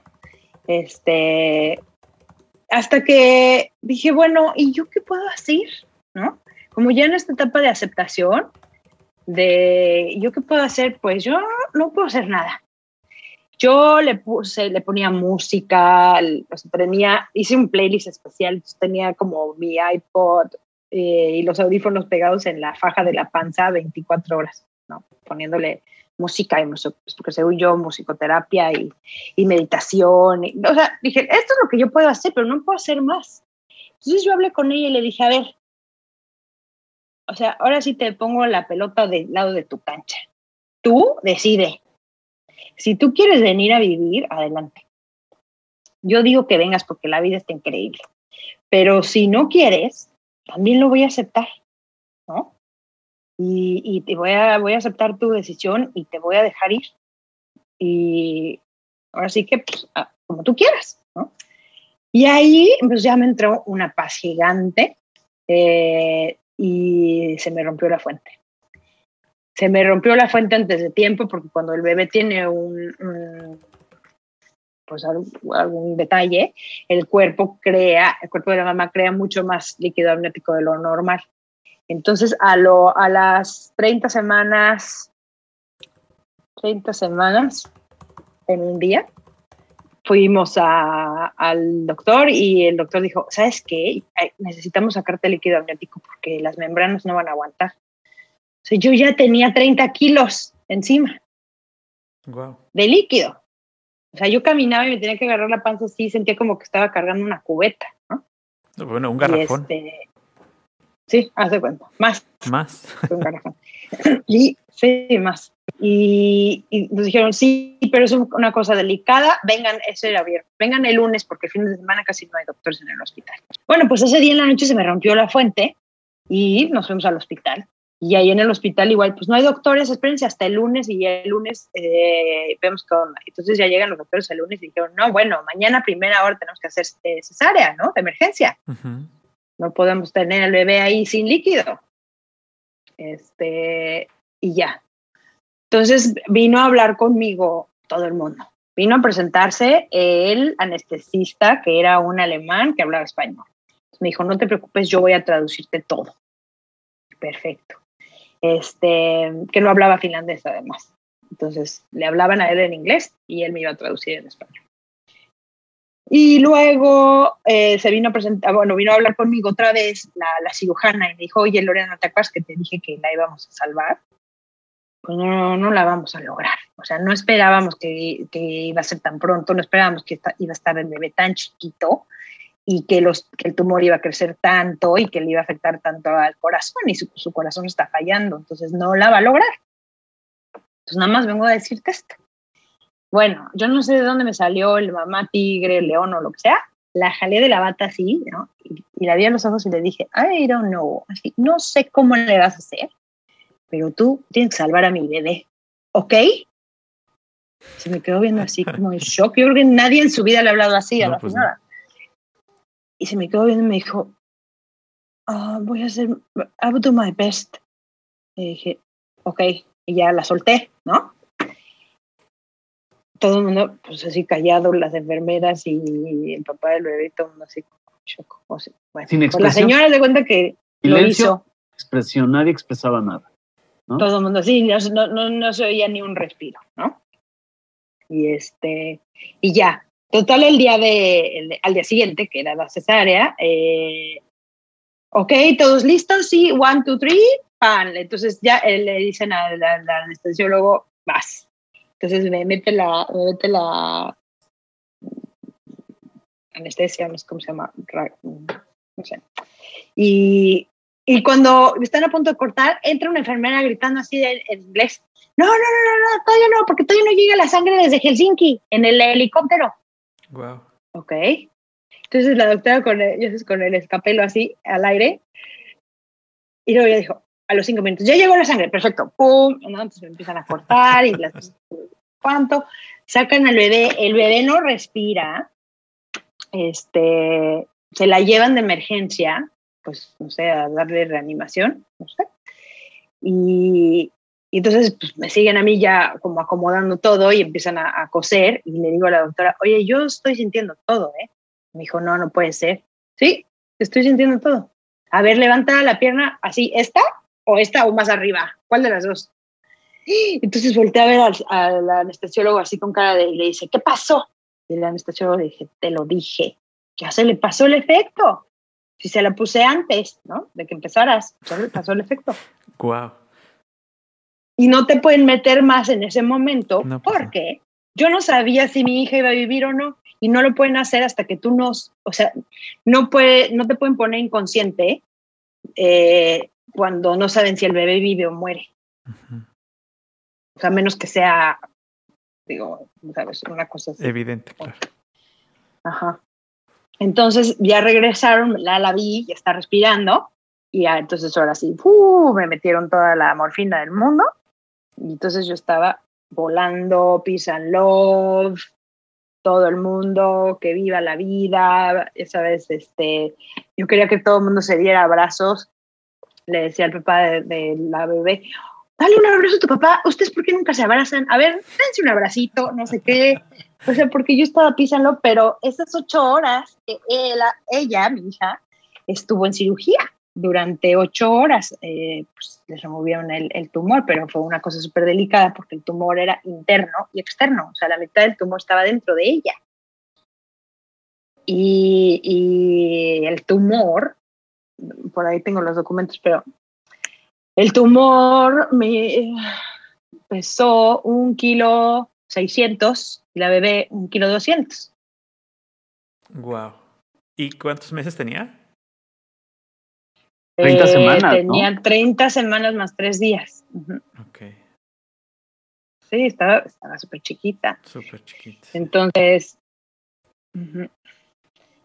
y, y, y, y, ya, pues obviamente cuando salió de la operación, estuvo dormida durante una semana por, la anestesia. Y la cosa de que ahí le, contaba a Emilio la cosa de que si los finlandeses no tienen eh, lenguaje corporal, este, ese día después de la operación, ya en la noche, llega la doctora a, pues a darnos par de cómo estuvo la cirugía. La, la doctora con las enfermeras. Entonces nos dice, bueno, se me queda viendo a mí y me dice, estoy súper cansada y no voy a hablar en inglés. Voy a hablar en finlandés. No me preguntó y se arrancó en finlandés. Entonces habló durante 45 minutos con el papá sobre cómo había estado y cuáles eran las esperanzas o qué iba a pasar, ¿no? Y yo, no, no entiendo nada. Híjole, y bueno, pero a ver, a la enfermera, a lo mejor la enfermera tiene un poquitito, porque pues es mujer y es más joven y a lo mejor tiene un poquitito más de lenguaje corporal. No, ninguna reacción. Bueno, pues este güey, o sea, el papá, yo lo conozco, es su hija, tiene que tener algún tipo de reacción. Claro. Nada. O sea, 45 minutos hablaban así de... Él preguntaba, Y yo no entiendo nada. Entonces, al final, pues ya se va la doctora, ¿y qué pasó? Eh, ¿va a vivir o no? Pues, pues, sí, pues, pues que les fue bien, que estuvo bien, les fue bien en la cirugía. Y ya, eso fue todo lo que me dijo. Ok, dije, no me vuelvas a hacer esto, o sea, no los dejes que hablen en finlandés, yo no entiendo nada, ¿no? Este, entonces ahí fue mi primer, mi primer shock de, no, de verdad, no les entiendo nada. Tengo que aprender este idioma. Pues sí, porque eh, no se parece a ningún otro que conocías a ningún otro. O sea, por ejemplo, ¿ey? ¿ey? quiere decir no. Ok. O sea, en México, fíjate, en México, oye, ¿quieres sopa? ¿Ey? Es como sí, ¿no? Mm, claro. Pues aquí quiere decir no. Mira. Sí, no, bueno, o sea, este, tenías un contexto fuera total. Oye, pero además, no sé si lo vayas a decir, pero a mí me llamó la atención en la conversación previa una afirmación que no sé si fue un doctor o una doctora. Sí, que te dijo el tema de, de 100% finlandesa. Sí, cuando la Este, bueno, pues la doctora esta, que era la jefa de, de, de terapia intensiva, una mujer súper fría, ya, se imaginaba, mujer de ciencia, súper, súper fría. O sea, tenía hasta, hasta estalactitas, ¿no? Sí, no, no. O sea, de hecho, me dio la, la, noticia así de, oye, ya llego. Me la encuentro en el pasillo y me dice, así, se cruza conmigo, ni siquiera se detuvo, se sigue derecho y me voltea y me dice, oye, llegaron los resultados del análisis del tumor de Helsinki. Y si era cáncer, pero luego te platico y se va. Mm. O sea, yo, ah, oh, cáncer, ok. así, así me lo soltó. Ok. Así la mujer. Bueno, total que ya, al final, eh, la dan de alta y la dan de alta súper pronto, ni siquiera estaban, no estaban, nadie sabía que le iban a dar de alta tan pronto, ¿no? No, pues ya la niña está reaccionando súper bien, eh, ya se puede ir a su casa. Ok. Entonces yo fui a hablar con esta señora y, le dije, le, agarré la mano y le dije, oye, muchas gracias, muchas gracias por salvar a mi bebé. Y, o sea, como que la quiero abrazar y me empuja la mano así súper y me dice, no, no, no, no, no. A ver, nosotros no salvamos a ningún bebé. O sea, si esta niña, aquí hay dos factores muy importantes. Si esta niña no hubiera tenido sangre mexicana, no estaría viva. Punto número dos. Tiene muchos ángeles. Y se fue. Wow. Así. Si hubiera sido. de hecho. Si hubiera sido este, solo finlandés, ahí se queda. No, no la libra, porque sí, o sea, los finlandeses tienen una salud bastante este, frágil, o sea, todos son alérgicos a todo. okay. sí, claro porque pues todo está tan limpio y, no se, y en realidad no se han mezclado. O sea, de hecho conozco gente en Dinamarca que me dice, pero ¿por qué vives ahí si hay inbreed? No sé cómo dice, ¿cómo se dice inbreed en, español? Eh, cuando tienen hijos con gente de su propia sangre, ¿no? El modismo no, no sé, no, sé qué significa. Breed es aliento, ¿no? Es como. El inbreed es. Bueno, la traducción literal es endogamia. ¿no? Eso, endogamia. Pues sí. Sí, o sea, tienen, tienen esa reputación aquí. o sea, por parte de los daneses. Se casan entre ascendentes. Tampoco. Claro, porque. Pues porque no ha habido tanta mezcla. Entonces, sí, sí. es por eso. Entonces, pues así estuvo, así estuvo la historia. Le dicen a, a, mi hija, le dicen el bebé milagro en el hospital, porque pues al final tuve que regresar. A mí me dejaron la placenta adentro y, y, la doctora que me, que me revisó, me trató, me dijo, ¿cómo eres la mamá del bebé milagro? Ay, perdón, es que así le decimos ya en el hospital, ¿no? Claro. Eh, es famosa. Fíjate que a mí me gustó mucho algo como tú lo expresaste. No quiero usar tus propias palabras porque evidentemente no le voy a dar la profundidad, pero algo que tú me comentaste, que cuando todo este proceso de, desde el embarazo, la noticia, el proceso, em, tú lo soltaste, lo soltaste al universo. Lo solté al universo, lo solté a ella, así de tú de acidez, y lo solté al universo. Porque dije, yo, yo, ya aquí no tengo nada que hacer. ¿Sabes? Que sea lo que tenga que ser y, y vamos ahora sí que a pechugar. Mucha gente me dice y me dijo, Ay, es que qué fuerte, eres una mamá súper fuerte, no sé qué. Pues yo no creo, no lo veo así. Yo siento que cualquier mamá que sea una mamá responsable y que tenga sentimientos por, su, por, su, por sus hijos, que digo, no no, no son todas, pero la mayoría sí, este, pues no te queda de otra, ¿no? Es como... Tu tarea. Tu labor. Tu tarea. Y, y, y, no, al final yo no hice nada. O sea, yo, yo solo dije que sea lo que tenga que ser. Y cuando lo solté, es como cuando las cosas empezaron a, pues a salir bien. o sea, yo me sentí súper ligera. Cuando la sacaron de mi panza dije, ya estuvo. Yo ya no tengo nada que hacer esto está en manos del universo. Entonces, eh, yo estaba súper feliz y, todo empezó a fluir, todo empezó a salir bien y la dieron de alta súper rápido, ¿no?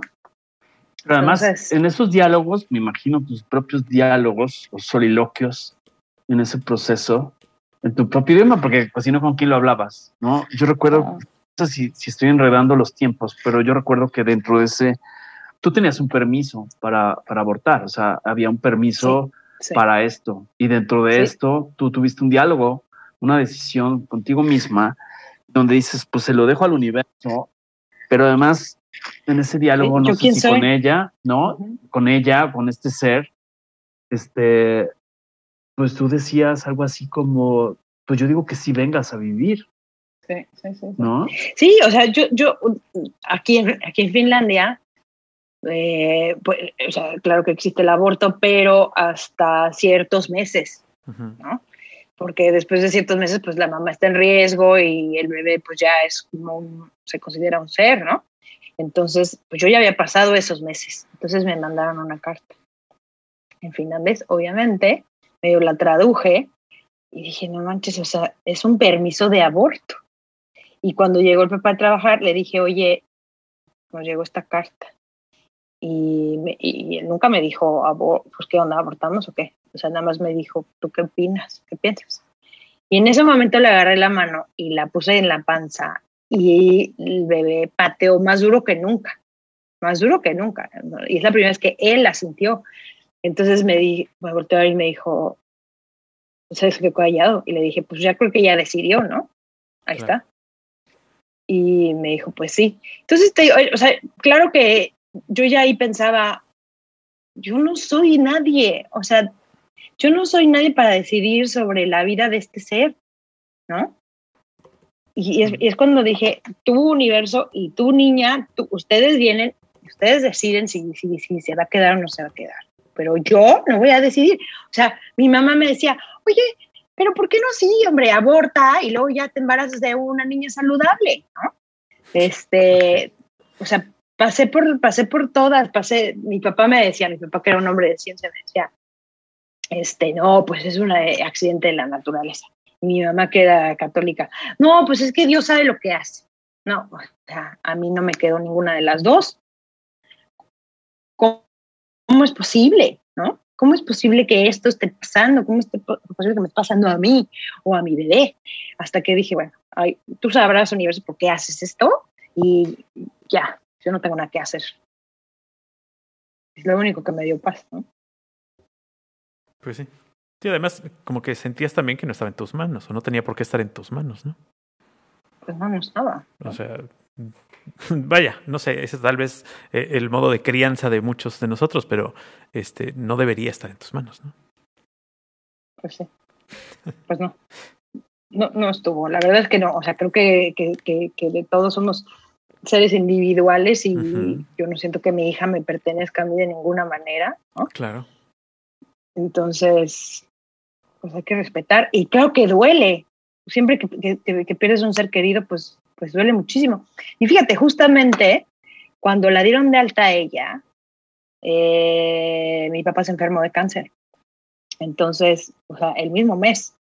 Entonces, hasta yo pensé, bueno, que mi papá cambió su vida por la de mi hija, ¿no? Porque mi papá igual, al final cuando la dieron de alta a ella, pudimos viajar, eh, porque mi papá ya estaba muy mal, yo iba con todas las de lo voy a convencer de que, de que haga todos los tratamientos y que haga trasplante de médula. Y me dijo, a ver, Lorena, yo ya viví mi vida. Yo no me voy a meter a un trasplante de médula a mi edad eh, para nada. O sea, déjame morirme, ¿no? Y pues también lo tuve que aceptar. Ok. Entonces, o sea, y todo el mismo año, ¿no? Entonces, pues sí, sí fue así como querías eh, salirte de tu zona de confort, de tu vida de niña de la condesa, pues bienvenida. Entonces, así me tocó. Claro. Oye, ella actualmente tiene 12 años. Tiene 12. y está perfecta. Eh, está perfecta. Ha tenido una infancia perfecta. Perfecta. ¿No? Este, ¿con ¿Qué conclusiones, no, no digo si nos puedes compartir o cuál es tu conclusión de esta etapa de tu vida, lo que has vivido en este capítulo? ¿Cómo, los, cómo lo denominarías si fuera un libro? No sé, cuéntanos. Mm, pues sí, porque la niña Milagro ¿no? es, es eh, está perfecta. O sea, es súper inteligente, es súper simpática. Eh, a mí me enseña muchas cosas, es todo lo que yo no soy. Yo soy súper desubicada, ella es súper ubicada. Eh, yo soy distraída y está en todo. Ella es distraída en unas cosas y yo estoy en otras. O sea, como que nos complementamos así muy bien y no sé, o sea, como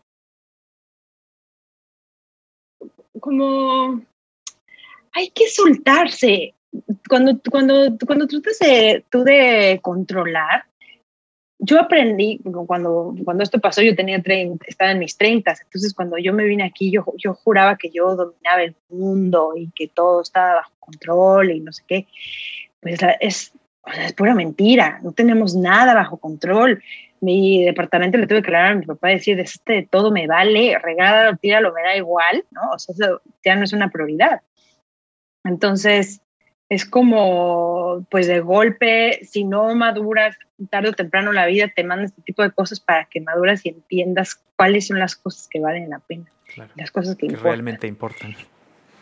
Exacto. Entonces, pues yo soltar el control, o sea, yo cada vez que, que, me, que me encuentro en una situación de, ay, pero ¿por qué esto no salió como yo quería? No sé qué. Pero nada sale como tú querías, ¿sabes? O sea, tú intentas, pero de nada, como dicen, eh, preocuparse pues es, lo, es, la tontería más grande, mejor ocúpate. Y si no te puedes ocupar, pues es mejor relájate, ¿no? Uh -huh. Entonces, pues eso, eso yo, yo a mí me gustaría compartirlo, me gustaría que, que la gente lo entendiera para que no le tenga que pasar este tipo de cosas. Este, ¿qué más? Y, y, y, y que al, al, final entiendo que esta fue la razón por la que, por la que terminé en este país, ¿no? Porque digo, terminé divorciándome del papá, o sea, yo no tengo más grande vínculo con este país, eh, tengo miles de amigos, tengo un novio que es finlandés y tal, pero Mm, pues la razón es que le iban a salvar la vida a mi hija, ¿no? Y, y, aquí estamos, y eh, claro, el clima es tremendo, hay cosas increíbles, mi hija sale a la calle, se va a la escuela desde que tiene siete años sola y no pasa nada, ¿no? Esa tranquilidad de que tus hijos anden sueltos por la calle. Y, sí, esa no la cambias por nada.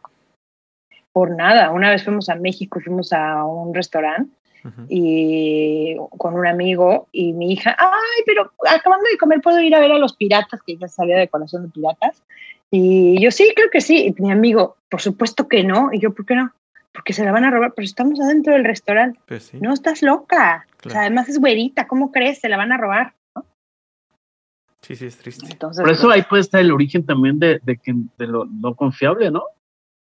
Es, es, es muy curioso, es Exacto. muy duro, pero no sé si nosotros mismos hemos proyectado esa imagen. O sea, no es que sea culpabilidad de cómo nos ven, ¿no? A los que no somos nórdicos. No sé, es todo un tema. Sin conceder, ¿eh? O sea, no, le hago al abogado del diablo también.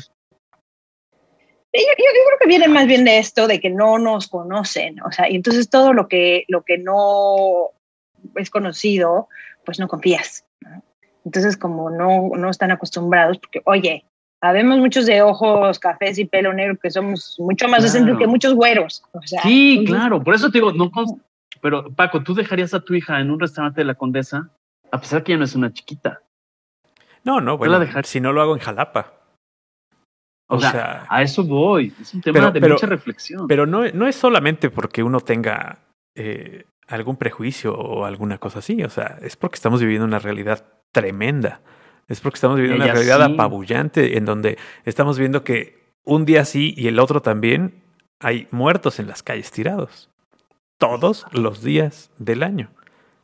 Por cuestiones estúpidas. O sea, ni siquiera por cuestiones que valgan la pena, ¿no? Entonces. Pero eso antes en México sí se podía hacer. O sea, antes sí hace, y además no hace fue. tanto eso, tiempo. O sea, además, no estás hablando de Oye, hace 100 años, estás hablando de hace 15 pero a ver, o sea, hay cosas terribles en México y hay cosas terribles aquí también. En y todos cosas lados, terribles claro. en todos en lados. Todos lados, eso sí. Entonces, otra cosa que me pasó una vez es, estábamos en un bar mexicano y habían tres finlandeses junto a nosotros y oigo que están diciendo, una cerveza, por favor, ¿sabes? Entonces yo toda inocente, estúpida, me volteo y les digo, oh, ¿y hablan español? Y me dicen, claro que no. Este, pero como, como con cara de asco, claro sí, que sí, no. Sí. Y yo, ah, ok. Y me dicen, ¿de dónde eres? De México. Estamos en un bar de mexicanos, ¿no? Claro. Y me dicen, ay, guac, así, guacala, así, ah, México, ah. Y yo, ¿por qué? Ah. Pues es súper peligroso, ¿no? O sea, te matan en cada esquina y no puedes confiar en la policía y así. Entonces yo, ya me empiezan a salir las chispas y le digo, bueno, pues sí, digo, claro que hay algunos uh, casos de esto, pero no es, eh, un, no es un, un común denominador. Al menos a mí no me tocó nada de esto, ¿no? Entonces me dice, ah, me dice, pues no te creo, no sé qué. Entonces yo ya enojadísima le digo, pues sí, pero a ti qué te importa si tú de todos modos vives en un país donde no necesitas a la policía para que te maten ni nadie en la calle para que te asesine. Tú solito vas y te avientas a las vías del tren, tú solito vas y te avientas del edificio. Porque pues, aquí se suicidan un día sí y el otro también, ¿sabes? A cada rato. Entonces, o sea, yo conozco casos cercanos de, de, de, gente que le ha tocado, están en el tren y de pronto, ¡pluc! ¿No? Ah, ya pasamos arriba de una persona. O sea, se acaba de aventar las vías del tren. Sí, sí, sí, sí. Y me ha tocado que llegan los bomberos a, bajar a alguien del edificio de ahí enfrente, ¿no? Sí, claro. Sí, sí, sí. No hay sociedad perfecta, eso es clarísimo. No, no hay, no hay, no hay. Ok. Entonces. Y entonces, tu vida después de ese divorcio, después de esa búsqueda, de esa impulsar a una, a una hija con estas condiciones, digo, adversas de inicio, ¿no? E, impulsarla hacia la vida común, cotidiana, normal, sana. Tú sigues construyendo tu autonomía profesional y vuelves al mundo de la publicidad. Sí, sí, bueno, siempre estuve, siempre he estado en eso. Eh, y hay un momento en el que me metí a estudiar finlandés, ¿no? Entre, trabajar y, pues crear una hija y demás. Eh, luego llegó, un momento en que dije, pues ahora sí me tengo que meter a estudiar el idioma, ¿no? Y estudió, eh, estudié un poco, la verdad es que aquí la gente, para la gente que lo estudia bien y que lo habla bien, estudian de menos tres años intensivo, ¿no? Entonces, o tienes que ser un erudito de los idiomas, porque sí es bastante difícil. Y de hecho, los finlandeses no lo hablan perfectamente. O sea, hay muchas veces que las cartas que manda el gobierno, yo les digo a los finlandeses, oye, ¿qué dice esta carta? No entiendo. ¿Cómo no entiendo? O sea, y no entienden. De verdad no entienden. O sea, la cosa es que este idioma es tan rico y es tan grande tiene, tiene más palabras que el árabe. No sabía eso. Y este, entonces, la cosa es que, pero no lo usan. O sea, eh, en el día a día, el lenguaje de a pie no tiene nada que ver con el, con, o sea, de hecho le llaman el puje kiele y el kiria kiele, el, el, idioma del libro y el idioma de hablado es totalmente distinto. Entonces, el hablado son bien poquitas palabras, cortan todas las palabras, todo, digamos que todo tiene apodo, los números tienen apodo, todo, todo es así como, ¿sabes? Así. Entonces, eh, pues es, es, bien diferente, pero es súper extenso. Entonces, estudiarlo y aprenderlo es, está cañón. O sea, sí, sí está cañón. Digo, me defiendo, lo hablo del de la calle y entiendo el de la calle, pero, pero, pero no te metas a cosas más profundas porque prefiero en inglés mil veces, ¿no? O sea, cuando, cuando hay detalle, pues sí tengo que cambiar el inglés, ¿no? Y, y ya, y entonces, bueno, estuve trabajando también para una empresa que se llama Robio, que es un, spin-off de Robio. Robio es la que hizo Angry Birds. Entonces eh, hicieron esta parte de educación y a mí me contrataron para hacer el rebranding. Se dieron cuenta que pues, Angry Birds en educación no funcionaba más que en China, que son fans de Angry Birds.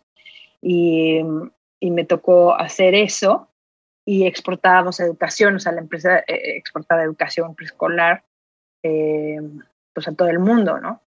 Y, pues era muy padre, la verdad, una experiencia increíble porque en esa empresa habíamos, no sé, 12, 12 nacionalidades distintas en, en, una empresa bastante chica, entonces, eh, muy padre.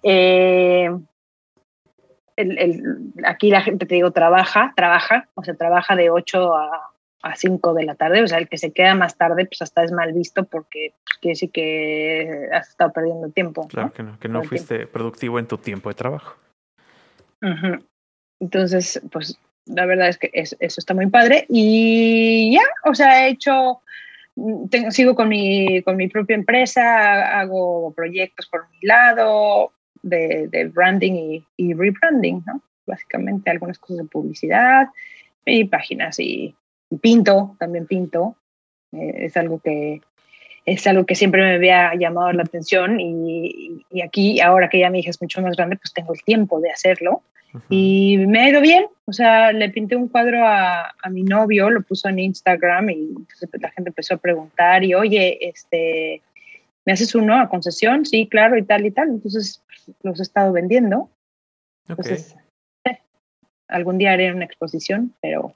Y, el, y creo que mi estilo además eh, les gusta porque es súper colorido y lo que yo trato de plasmar ahí es son los colores que yo extraño, la, la, las risas y, y, y, los colores que yo extraño ¿no? de México, porque pues aquí todo es blanco y negro. De hecho, me lo dijo uno de mis clientes en publicidad, oye Lorena, ¿cuál es la diferencia más grande este, entre México y Finlandia en, en, en publicidad?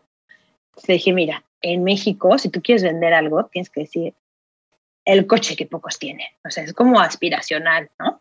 Eh, o sea, no es para todos, no es para la raza. Y aquí no, aquí es al revés. O sea, aquí es el coche más vendido, es el coche más confiable. Uh -huh.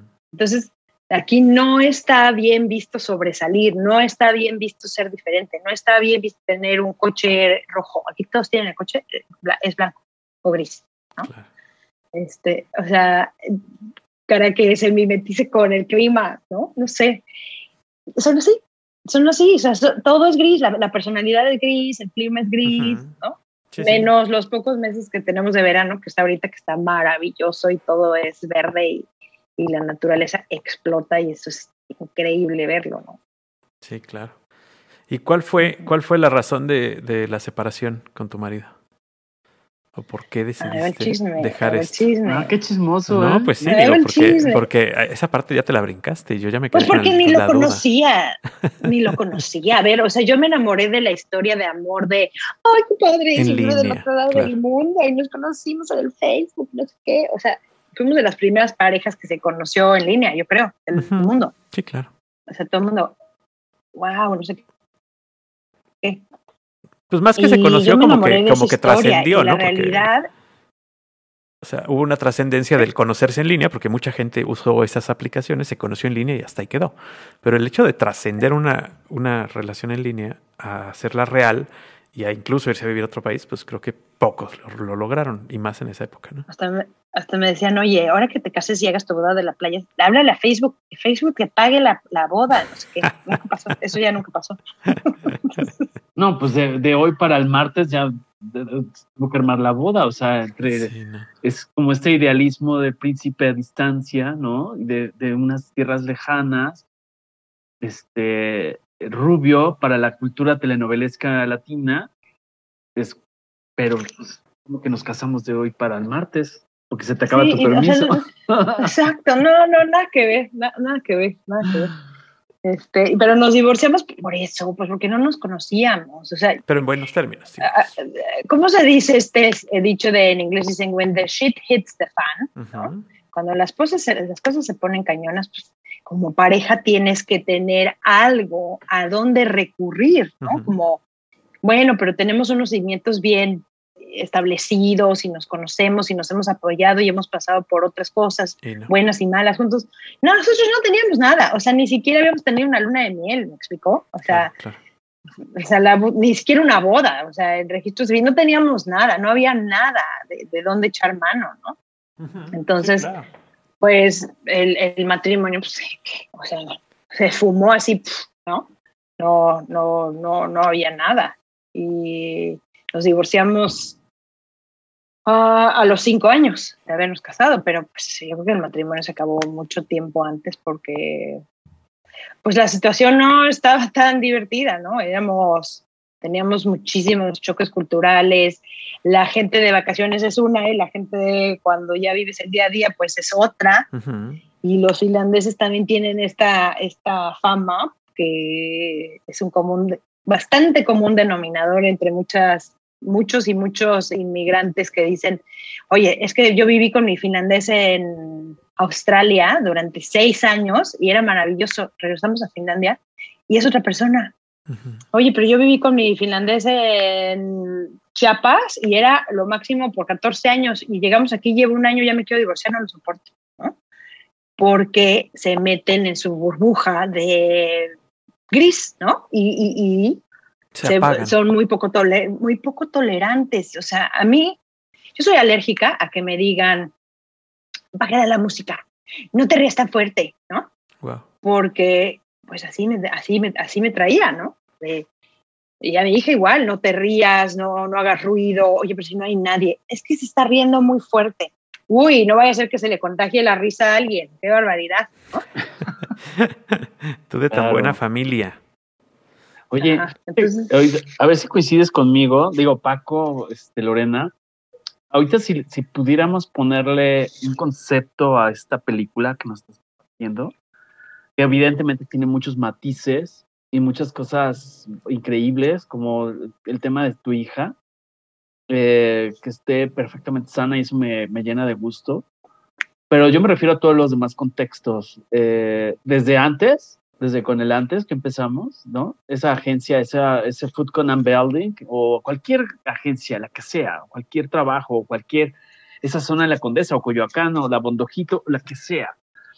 Ahí yo, yo lo que recupero, porque tenemos que ir eh, preparando. ¿Cómo le pondríamos el título a este libro? le pondría poner, si tú cómo le pondrías, a ver, yo te voy a, tú como invitada ponme el título del libro, ahorita Paco va a decir otro y yo te voy a decir otro. Pero antes para ir preparando el cierre. Yo diría que.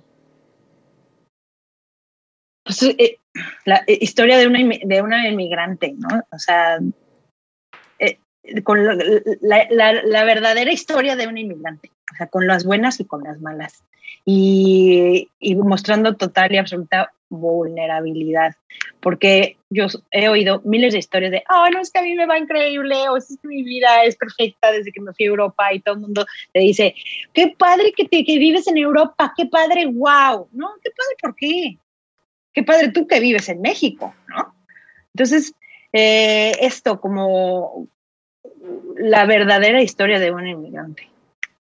pero a ver, antes de que Paco nos diga el nombre de ese título, me voy a regresar a una historia interesante porque también es real.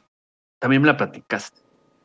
Recuerdo que una amiga tuya que estaba allá, o una conocida mexicana que estaba allá y que estaba viviendo algo similar, que decía que era con las pocas personas con las que podías hacer este, eh, se me fue la palabra, esa catarsis, catarsis, es la palabra, y luego ya se regresó a México. Y cuando llegan a hablar, ¿Qué pasa? Sí, porque nuestro grupo en esa época era un grupo de mexicanas, todas mujeres casadas con, solo había un hombre, casadas con finlandeses, y menos esta, de la que estamos hablando, que estaba casada con un mexicano que venía de expat de, de, Nokia, que, pues, que los traen como reyes, ¿no? Les pagan la renta, un super departamento en la mejor zona, les pagan todo, escuela, todo, todo, todo. Entonces, esta chava eh, pues nos caímos muy bien desde el principio y empezó como a esto, a hacer catarsis conmigo y se quejaba, oye, me pasó esto, oye, una señora me vino a callar a mis hijas, oye, no sé qué, ¿no? Este, ¿qué onda con esta gente? Está súper amargada, no sé cuánto.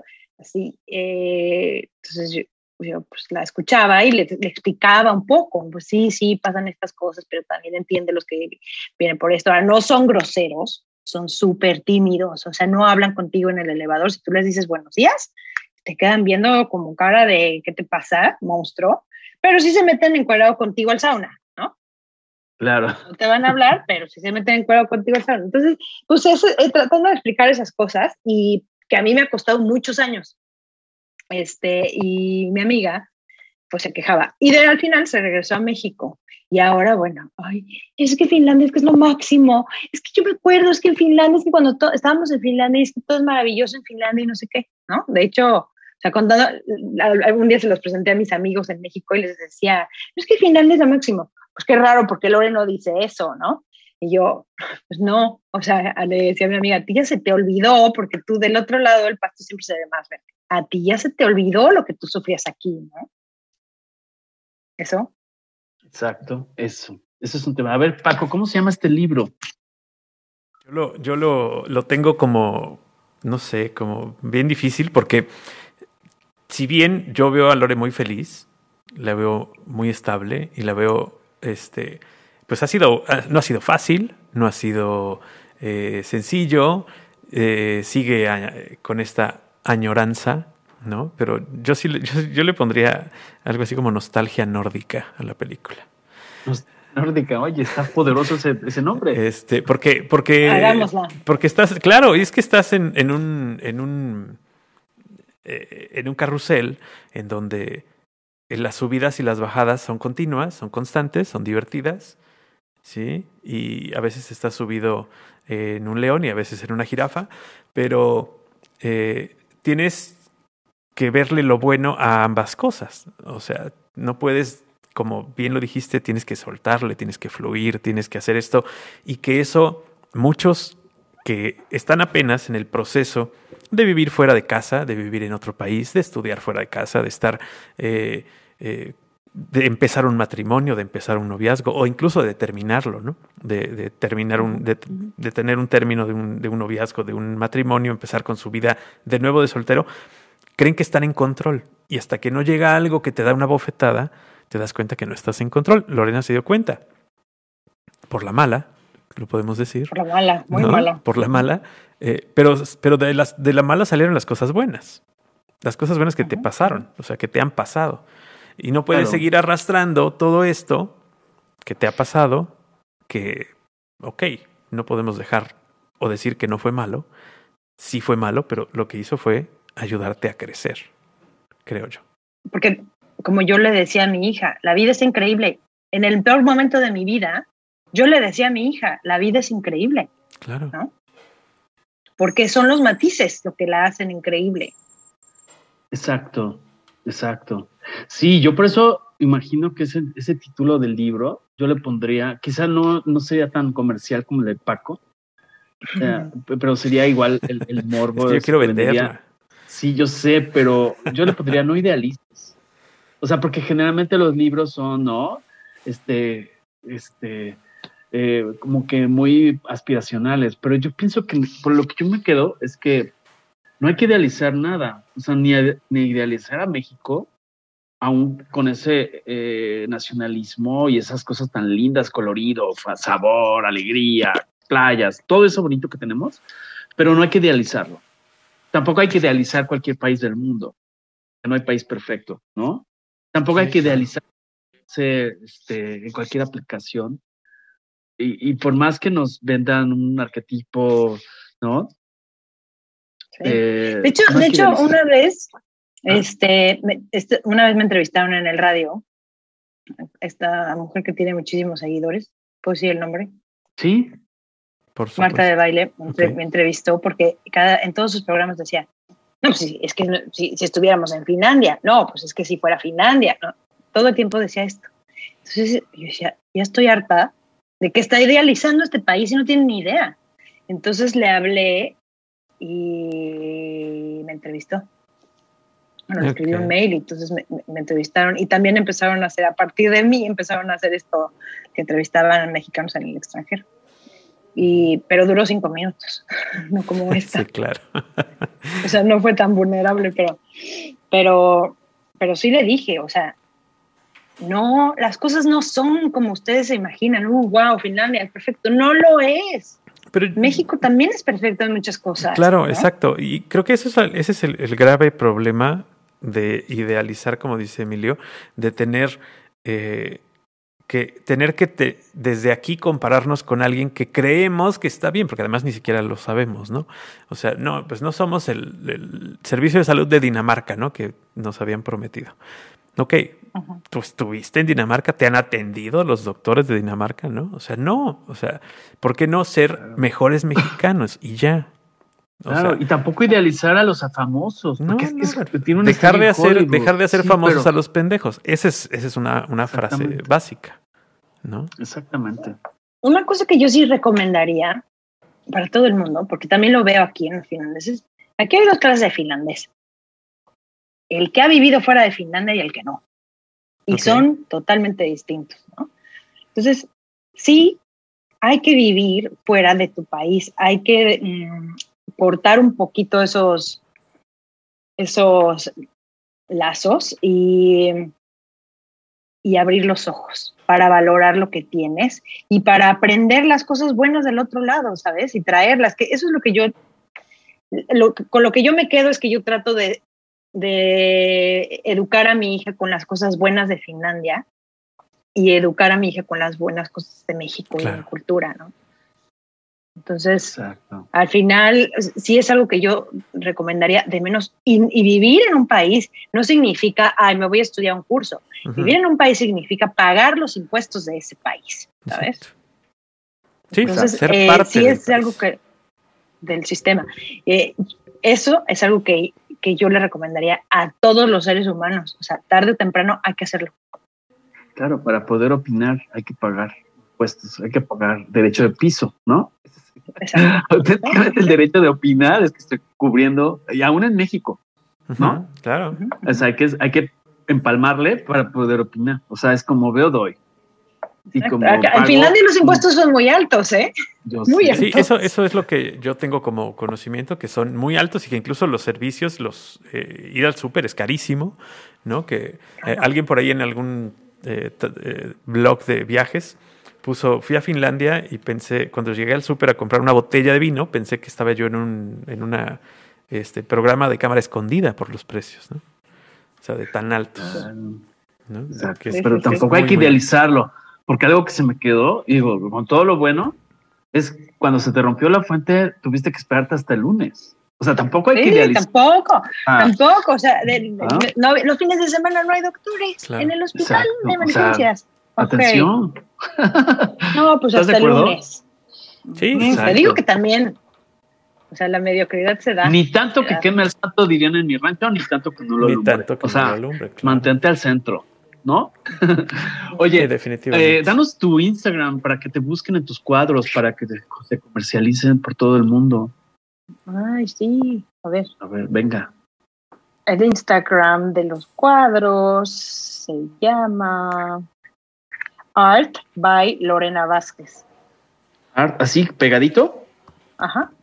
Lorena Vázquez con doble Z. Con Z. Con Z las dos. Art, Art by Lorena Vázquez. ¿Mandas a todo el mundo? Sí, claro. Perfecto. Pues síganla en Instagram, Art by Lorena Vázquez. Continuo. Sí, Perfecto. Pues yo me tengo que retirar, tengo que irme a una juntita, pero ¿con qué ¿Cuál sería tu mensaje final, mi querida Lorena, antes de despedirnos? Y yo te agradezco. Pues qué padre que hagan esto, qué padre que sea una ventana para que la gente se exprese, que, llegue a, orejas de quien tenga que llegar. Que yo le decía a Emilio, eh, a, la gente lo que más les gusta o lo que más nos gusta es hablar de nosotros. Entonces, qué padre que haya esta oportunidad y, que la gente pues esté interesado en la historia de, de uno, la verdad. Eh, mil gracias por eso, mil gracias por esta oportunidad. No, hombre, gracias. a ti por abrirte y por, por, darnos chance de entrar a tu casa y de platicar contigo y de tener eh, tenerte aquí. Bienvenidos, bienvenidos. ¿eh? Este sí, y el que me quiera contactar, el que tenga dudas de Finlandia, estoy pensando en vivir a Finlandia, quieren la verdad, háblenme. No quieren la verdad, chequen los grupos de Facebook. Exacto. Muy bien. No crean todo lo que ven pues, en Facebook. No se enamoren en Facebook. no es idealicen. Un buen, es un buen tema. Ni lo que dice Marta de baile tampoco. Exacto. ni lo que dice Paco, ni lo que digo yo. Nada, más, nadie, nadie tiene la totalidad del conocimiento. Nosotros vemos desde nuestra perspectiva las cosas y las ponemos ahí para que ustedes también tengan su Como ciudadanos de a pie que somos, lo ponemos aquí, lo dejamos a la mesa, nos retiramos lentamente, les agradecemos su tiempo y si les gustó, pues compártanos. Así es. Si no les gustó, pues si la pues oportunidad la siguiente vez. Es correcto. Así es. Síganos escuchando porque se va a poner bueno. muchas gracias, Lore. Muchas gracias. Muchísimo gusto. Besos. Gracias a todos. y bueno, pues como siempre, los dejamos con la recomendación de escuchar, comentar y compartir. Algoritmo, Algoritmo X. Emilio Retif. Francisco Disfín. Esto fue Algoritmo X